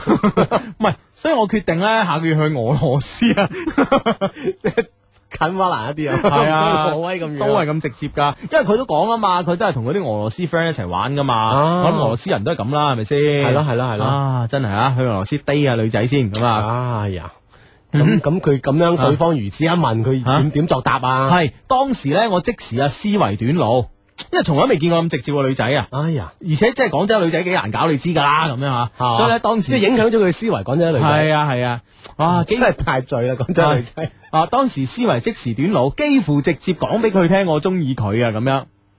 咁其實應該講啦，我覺得係咪係啊我諗你先？就我就禮啊，就講噶啦。係咁樣吓，咁樣诶诶，跟住咧，佢喺我心度咧投向鋒利無比嘅標啊，跟住佢話我有 boyfriend 㗎啦。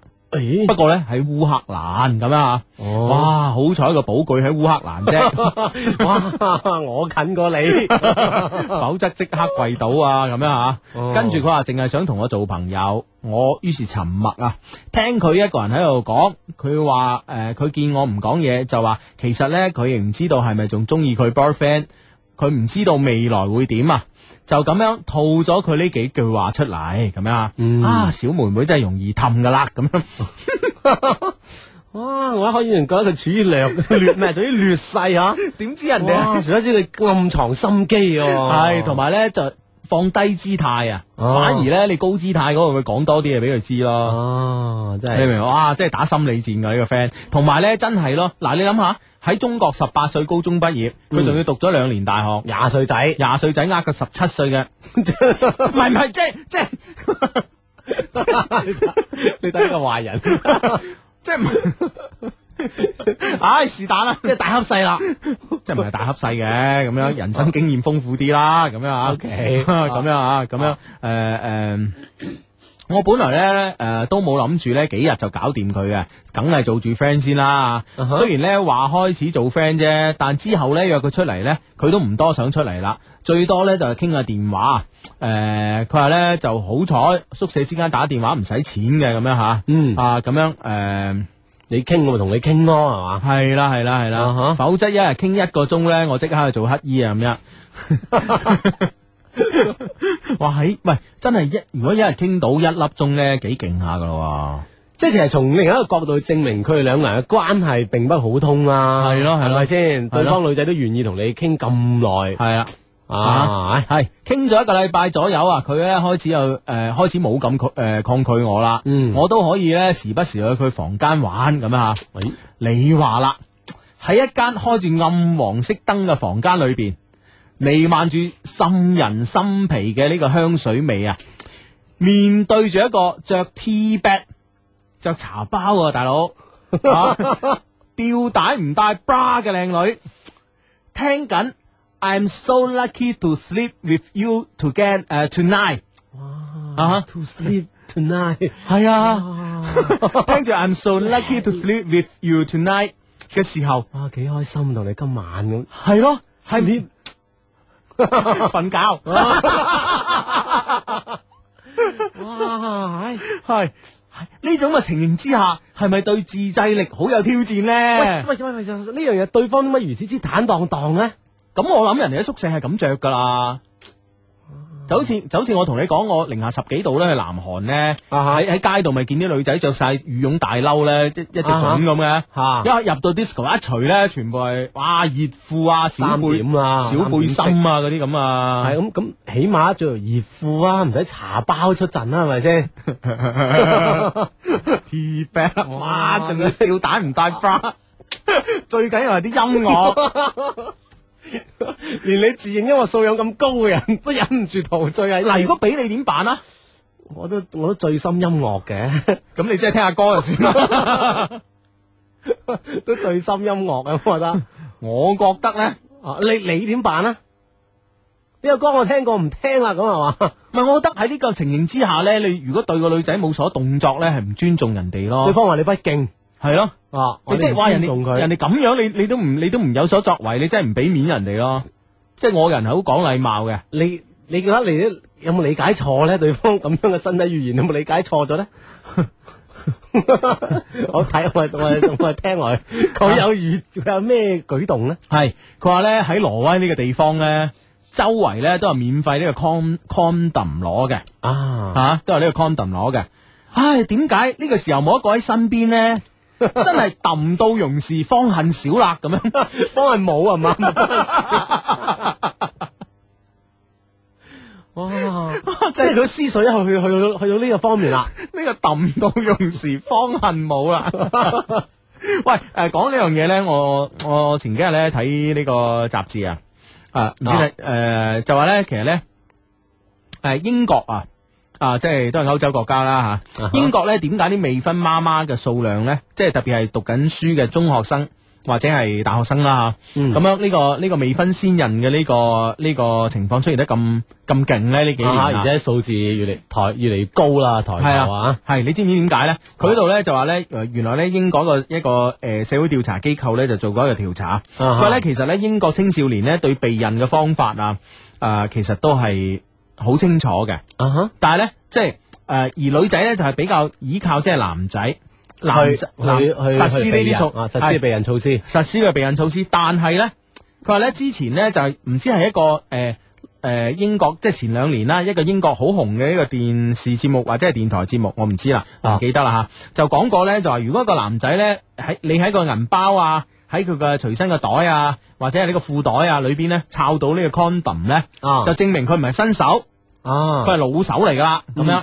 咁好多嘅英國男仔咧，就為咗證實掩飾自己系啦，證明自己係新仔咧，初哥咧，啊咁哈就唔帶呢啲喺身啊。啊，用乜嘢俾人抄到或者發現知道佢哋有啊，系啦，知道你係即係老手啊，即係擺明嚟掟我啊咁樣，哦，你明唔明所以佢就唔戴喺身所所以就唔帶嘅，啊啊哈吓，哦，啊，咁啊導致呢個呢個數字就急劇向上升啦，係啦近係啦年來咁啦，係啦係啦係啦，唉嗱，我哋呢個 friend 冇帶，其實都啱 噶，真係啊啊咁啊，诶，佢嚟挪威嘅時候咧，本來咧就冇帶幾多錢咁啊，咁樣即係呢個女仔啊，咁樣，因為咧佢申請挪威政府貸款嚟讀書嘅，點知挪威呢度咧物價太高啊！原來咧係即係係全世界第一啊咁樣啊！佢好快咧就身無分文啦，啊一直咧要靠喺超市赊麵包誒同埋茶包啊嚟呢、個誒嚟、度日咁樣啊嚇。哎呀，係咁樣，你你試想像一下，一個女仔一日三餐啊都喺度食麵包、飲茶度過兩個月，而挪威人呢，都好似同佢哋玩嘢咁樣。誒、簽證遲兩誒、簽證咧遲咗兩個禮拜，收到嘅時候咧發現日期錯咗，申請挪威 ID 嘅時候咧又遲咗一個禮拜，銀行開戶咧又話未夠十八歲，要揾學校咧又要同銀行傾訴，而佢哋俄羅斯嘅朋友咧又同佢嘈交，令到佢咧呢一排咧心情一直比較 down、啊，真係孤立無助啊，嗬，喺咁無援嘅情況下，我哋呢個中國 friend 出現咗，系啦，我覺得無論係為你個人定係為我哋國家嘅呢個在外嘅聲譽咧，你都一定要幫佢咯。伸出援手係啦，啊搬。去你度住，慳翻啲宿 舍，係咪咁啊？嗱，我諗法我膚淺過你好多，啊 我都係提供啲麵包啊嗰啲，你唔可以解決根本問題㗎，租屋好貴㗎。咁咁啊，我我先治下標 啊，你扮嗰張本都自買，咁點啊？ 哦，我提供下啲，即係你唔使去超市赊咁慘啊嘛，係咯係咯有麵包有茶葉係嘛，係咯係咯係咯 China Tea 係啦好出名啊，啊整啲整首鐵觀音過嚟㗎。係啊嘛，都 OK 啊 嘛，係咁樣，係仲誒不幸地咧，有一日咧誒，因為佢呢一排咁慘咧，不幸地咧誒，我聽到佢喊啊。啊哈其實咧，唉，其實咧，我係最驚女仔喊噶啦，所以咧，我上禮拜日啊，诶、上個禮拜啊，日日都有打電話俾佢，嗯安慰佢，令佢笑啊。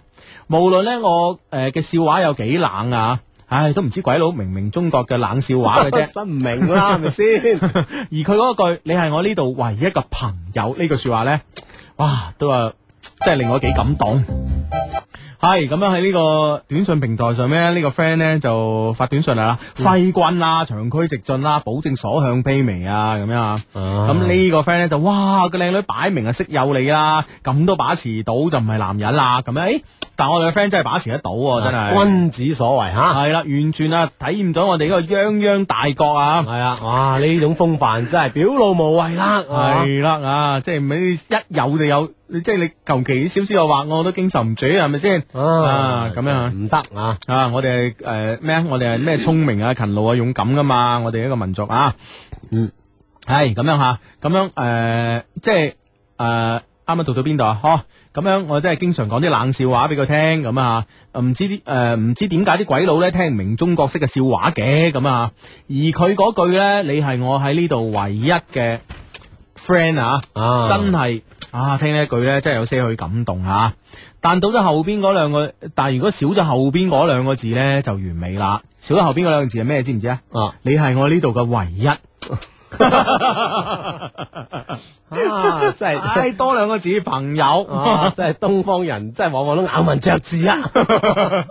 啊，唱首王力宏嘅歌俾你聽 啊！係啊係真係啊，诶、呢、個 friend 咧發條短信嚟咧，都都有見地喎、佢話咧，梗係帶嗰個女仔翻嚟中國養啦，解決根本問題啊！得米啦， 一家便宜兩家着咁啊嘛，都啱嘅，都啱嘅啊係啦你講中國呢方面容易處理係系嘛？啦，咁樣十幾人養多一個唔多啊！好啦，咁啊，诶、上個禮拜五咧，中間落課嘅時候咧，佢第一次冇出去啊，間課室裏边咧得我哋兩個人，我喺度扮瞓覺，而佢咧一直用嘴發出噼啪嘅聲音啊，诶、冇理由係引我注意噶，九成都係我聽錯啦。我繼續扮瞓咗幾分鐘之後咧，佢突然間咧走去黑板度畫畫。 啊，我诶、呃我問佢畫畫咩嘅時候咧，佢話畫我哦，啊啊，得閒冇冇睡之好美啊係嘛？係啦，得閒冇嘢畫畫咗我诶、呃、畫我做做咩鬼啊咁啊，仲畫到我成個洪金寶咁樣 啊，畫到洪天明咁好啲啊！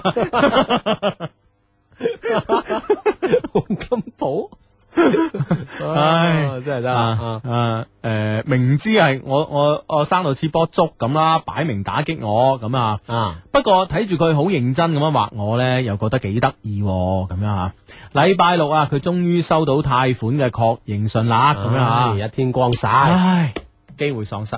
係啦，即係當對方喺最危難嘅時候，你呢個援手冇伸得咁盡，伸得咁係及時，係哇！對方即係攬過大步攬過之後就換咗個人嘅有可能。係啊，真係。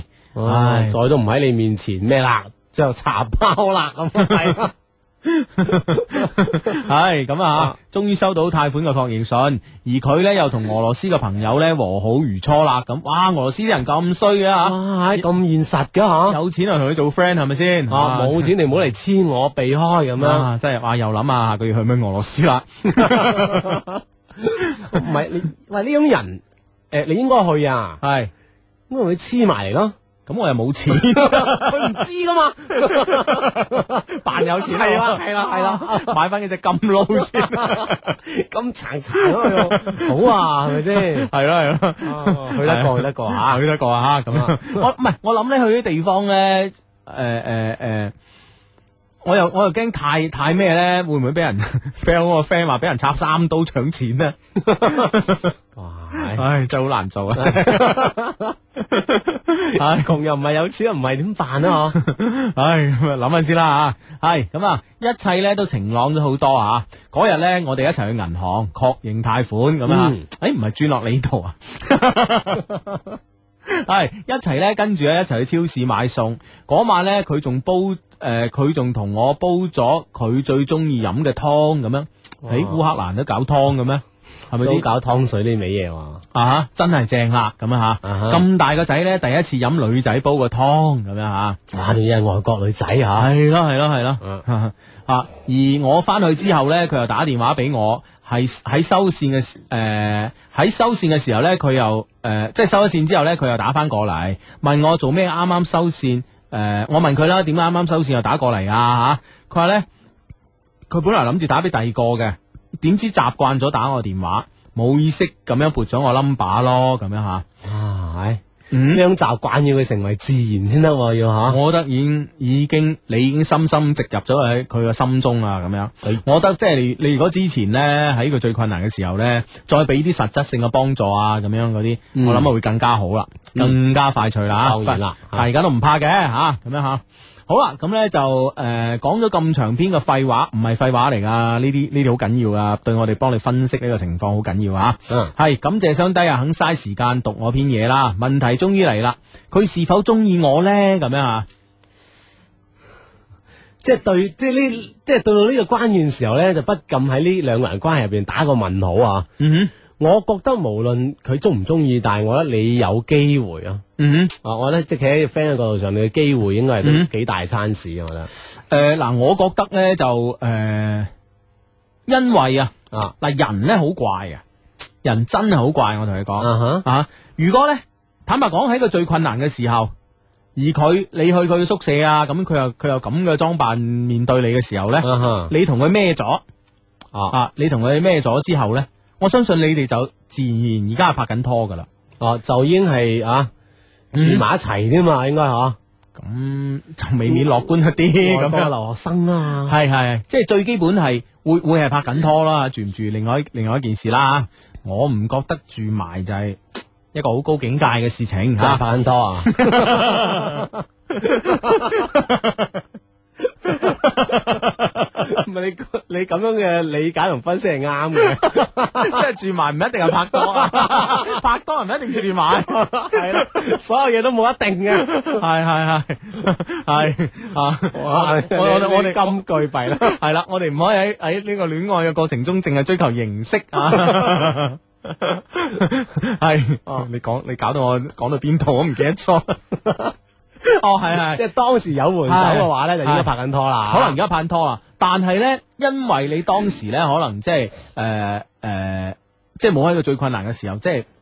即係可能啲咩啲咩，可能同佢講講啲冷笑話，人哋又唔明啊咁樣。只不過佢係明到你係一誒、呃你係用心良啊苦只，係俾到精神係啊上嘅幫助佢嚇。佢佢淨係明白你啊，淨係用心良苦，就係想佢開心咁樣啊。咁、可能呢個女仔呢，本來對你有啲好感嘅，但嗯啊係而家呢，佢可能會喺由於文化嘅差異啊，佢而家可能喺度諗，係咪你淨淨係想同佢做朋友呢？咁樣係咯，假如你你明唔真明白係想同我做你女朋友嘅話，好多嘅表現會唔同啦，可能唔啊係。個女仔分分鐘自責自己啊！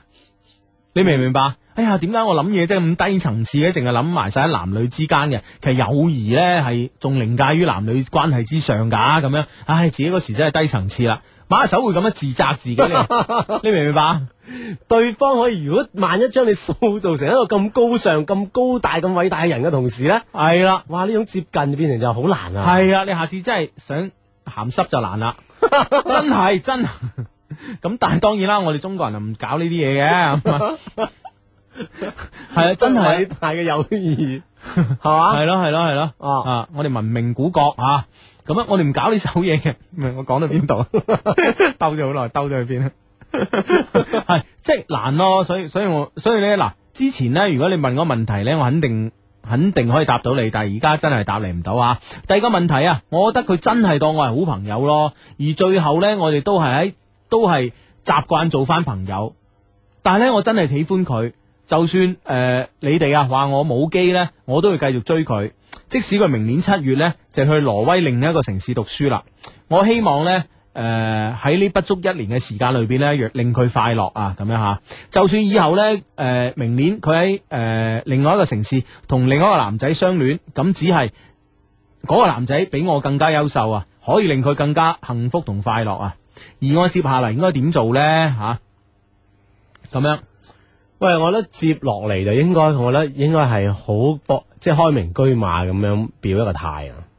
即係雙方關係已經好密切啦，你睇你同佢電話通話嘅時間啊，平時嘅交往嗯啊當中，即係已經係無限咁密切嘅同時，你再唔擺出個新嘅態度嘅話，對方以為就係、誒、哎我哋兩嗯哎個就到此為止啦，呢個朋友關係誒 keep 得幾好啊，咁、就反而就落落啦咁樣就好難有一個進展啊！嗯嗯啊唔系，我覺得咧喺呢個時候咧，應該用翻啲文化差異啦。啊呢哈，個文化差異咧，就要你同佢，係咪要即灌灌輸一啲嘢啦？你同佢係啦係啦，你同佢灌輸一啲嘢就係話咧，我哋中國人咧係唔會成人之危嘅，諸即係諸如此類啊，啊啊或者我哋中國人咧就希望咧呢啲感情嘅嘢細水長流嘅。嗯吓、我哋唔會話即係拍幾诶低、幾次啊，就就你走嚟問我，喂，你係咪中意我啫？咁樣，我哋係唔習慣咁樣嘅表達方式嘅。啊我哋中國人有我哋含蓄嘅一面。啊哈，我我哋有我哋嘅文化背景喺呢嗯度啊。你明唔明啊？要咁樣解釋，等解佢釋當時點解你冇做一啲其他嘅嘢？係啦。點解佢係咁樣一個打扮係嘛？你都冇做其他嘢，哦，你同佢啊講下啊，我哋東方文化啊係啲君子所為。係係咯係咯。哇，我我我硬知道， 講埋啦。哇！如果你真係，如果你係你係佢嗰個國家人，我諗你係難啲。但係咧，如果你係呢、個呢、個中國人呢，你可以從呢方面嘅着手，我覺得呢對你更更加有幫助啊！啊哈，啊，對於一個月啊，可以令佢誒同我就如此之接近呢，其實我已經好滿足啦咁樣啊。但係呢，我唔知點樣揾另外一個刺激點啊！如果一直係咁落去呢，冇乜刺激呢，好容易好朋好朋友做到底啦咁樣啊。誒， 即係佢諗同我哋諗係一樣。係啊係啊真係果然 friend 嚟㗎嚇。系，希啊望雙低可以搭救下呢個喺異國他鄉迷惘嘅小弟啦，感激不盡啦吓。跟住咧就附上靚相一張，咁樣啊真係靚到不得了。啊，即係好似我哋話齋 啦，你重即係重點咁用到我哋啊中華文化傳承吓，嗯啊顯示啲東方文化同佢一個文化交流方面嗯咧，表示出你嘅態度。係咯係咯係咯係咯，同埋咧真係如果下次咧诶，佢、再約你去佢個宿舍，而佢又係着成咁樣，此之打扮我。係，啦係啦係啦啊咁樣诶，話知佢播緊咩歌都好 啦，頭先嗰首就攞命到不得了啦。係啊嗰手攞命啊，真係，啊即係話知佢播緊咩首咩歌都好啦。咁呢個時候咧。 ，can roll 到啊 rock and roll 啊仲啱啦，啱晒氣 氛。最怕佢播啲一啲宗教歌曲咁，真係死 啦！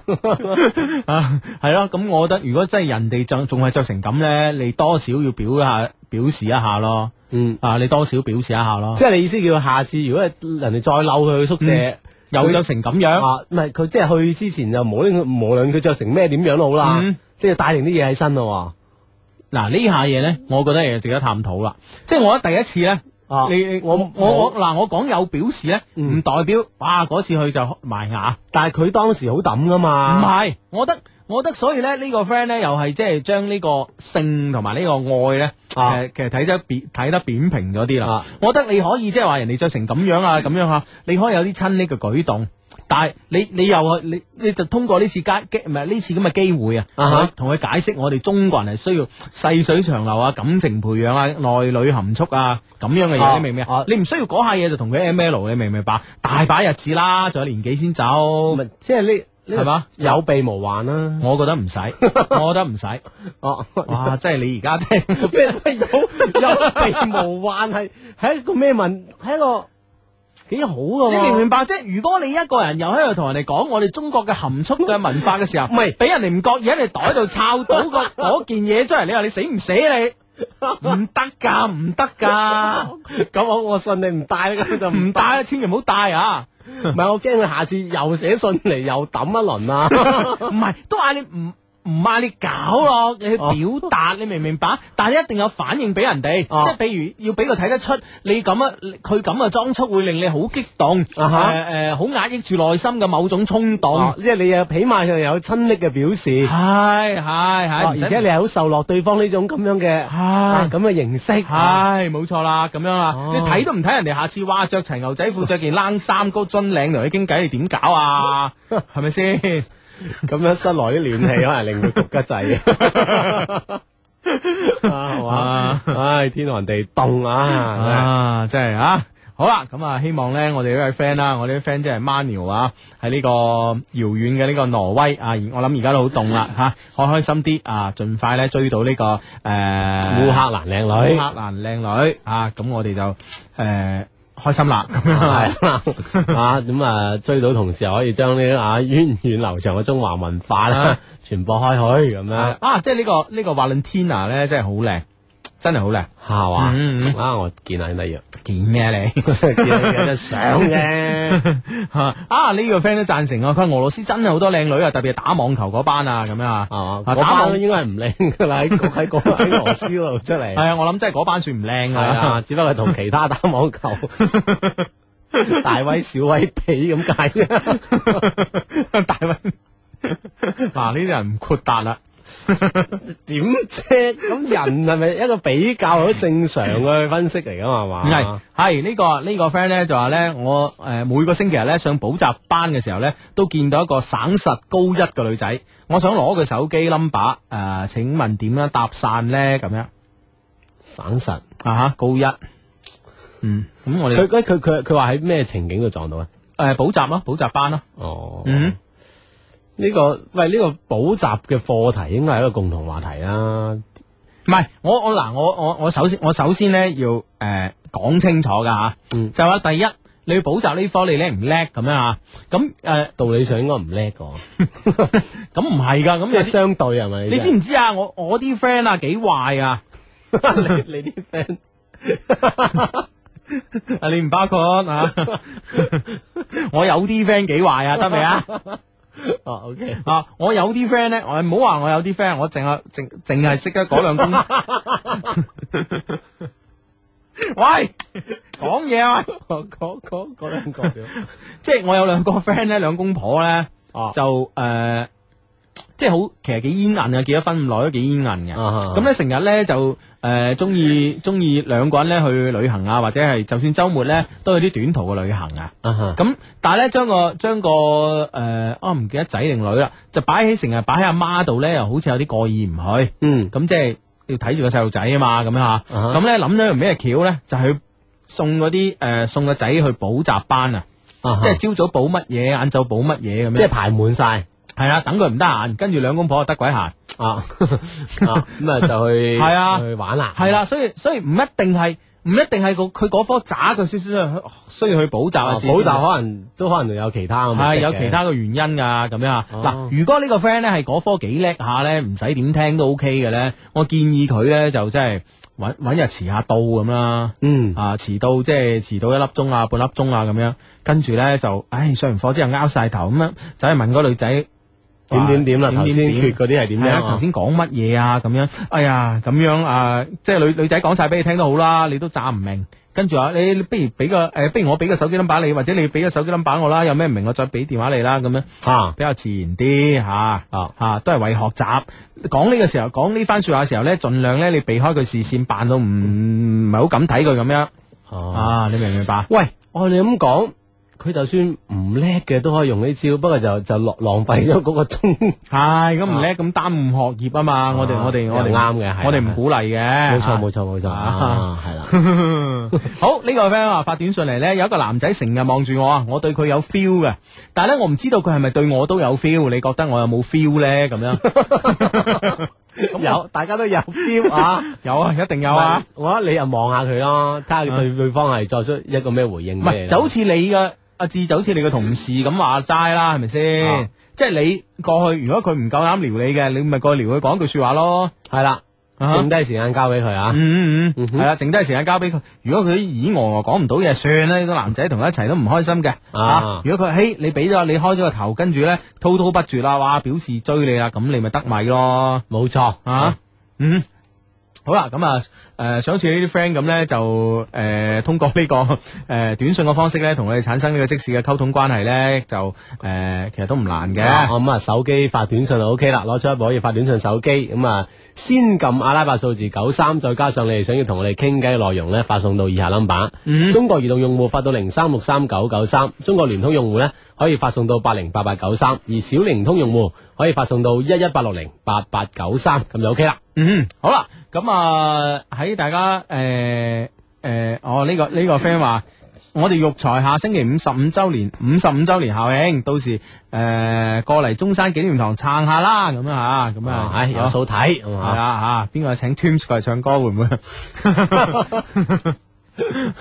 啊，咁啊有機會啦吓，咁樣吓，好啦，咁啊手頭上揸住另外一封嘅 email，咁樣吓，呢封 email 咧，诶係嚟自呢、個个诶、呃、紐西蘭啊。佢啊，即係呢個新西蘭啦吓，誒、我我本來咧就誒都睇咗啊，誒呢呢封信其實都唔係有太多嘅問題同埋內容咁啊啊，我就諗諗下諗下都唔係太想讀噶啦。但係咧，我到我睇到最底嘅我哋 send email 嚟嘅呢呢個 friend 啊，嗯呢個 title 之後咧，我決定咧都讀下啦，咁樣嚇。哇，係嗯咩咩朵哦咁啊哼，咩樣嘅 title 咧？吓？啊，New Zealand 低迷會會長副少 都幾勁啊！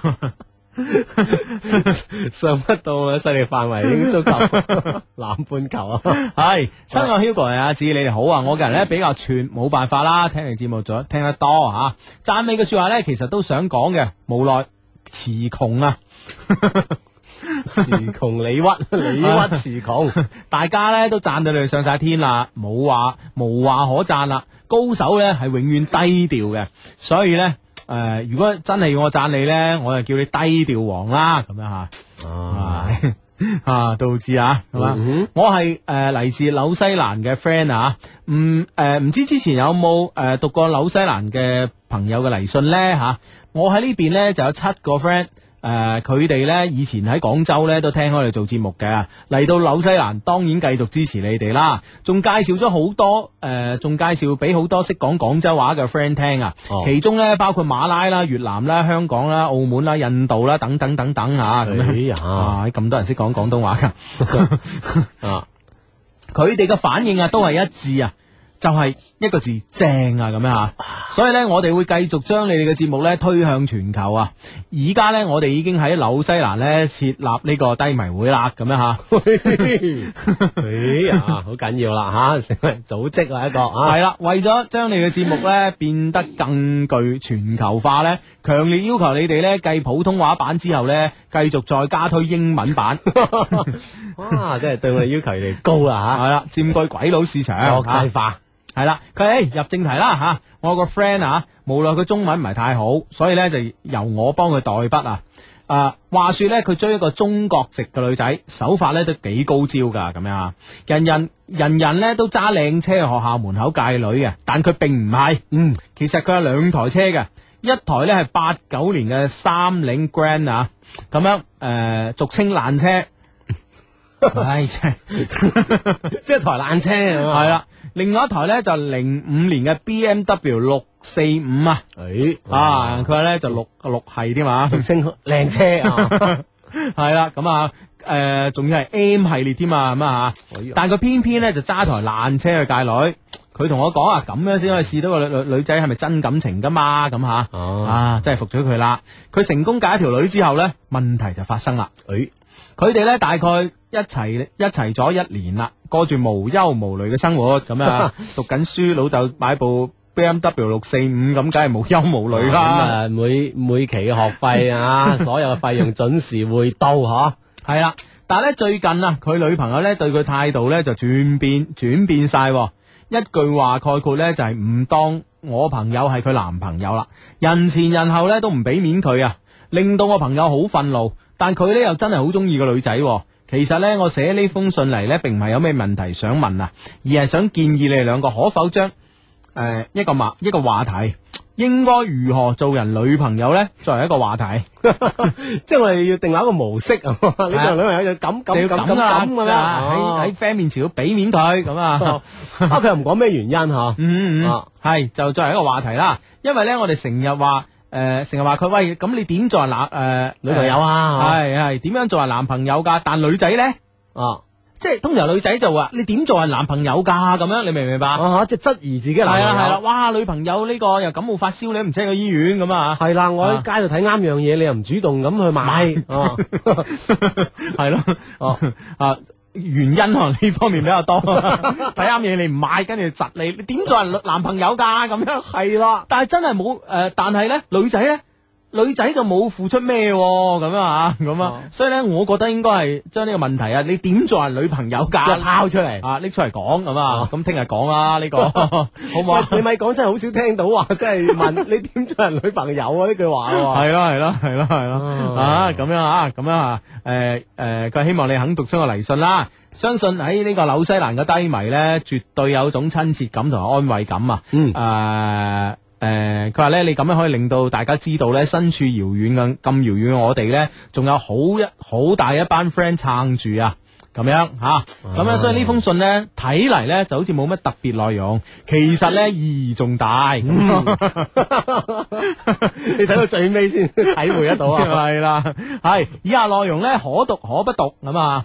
啊，咁咧佢話咧就係誒呢個內容咧就咁嘅，我哋紐西蘭低迷會咧決定邀請低低有空嘅時間咧嚟紐西蘭一聚，費用由紐西蘭低迷會基金出啊。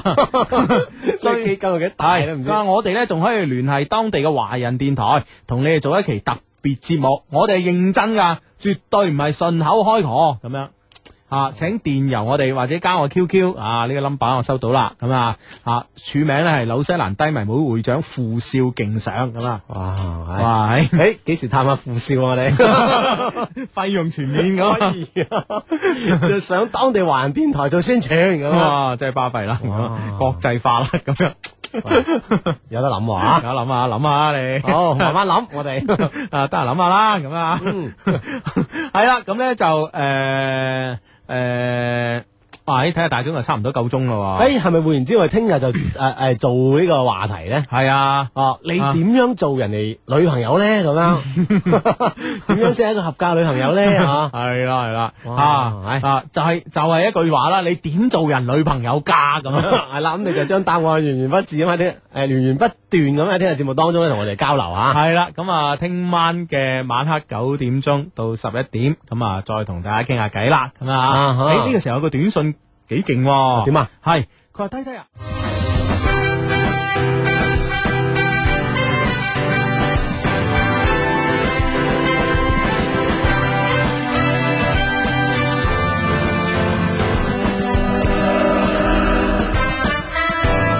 Music FM 音樂之聲，深圳、珠海、港澳地區 FM 九三點九兆赫。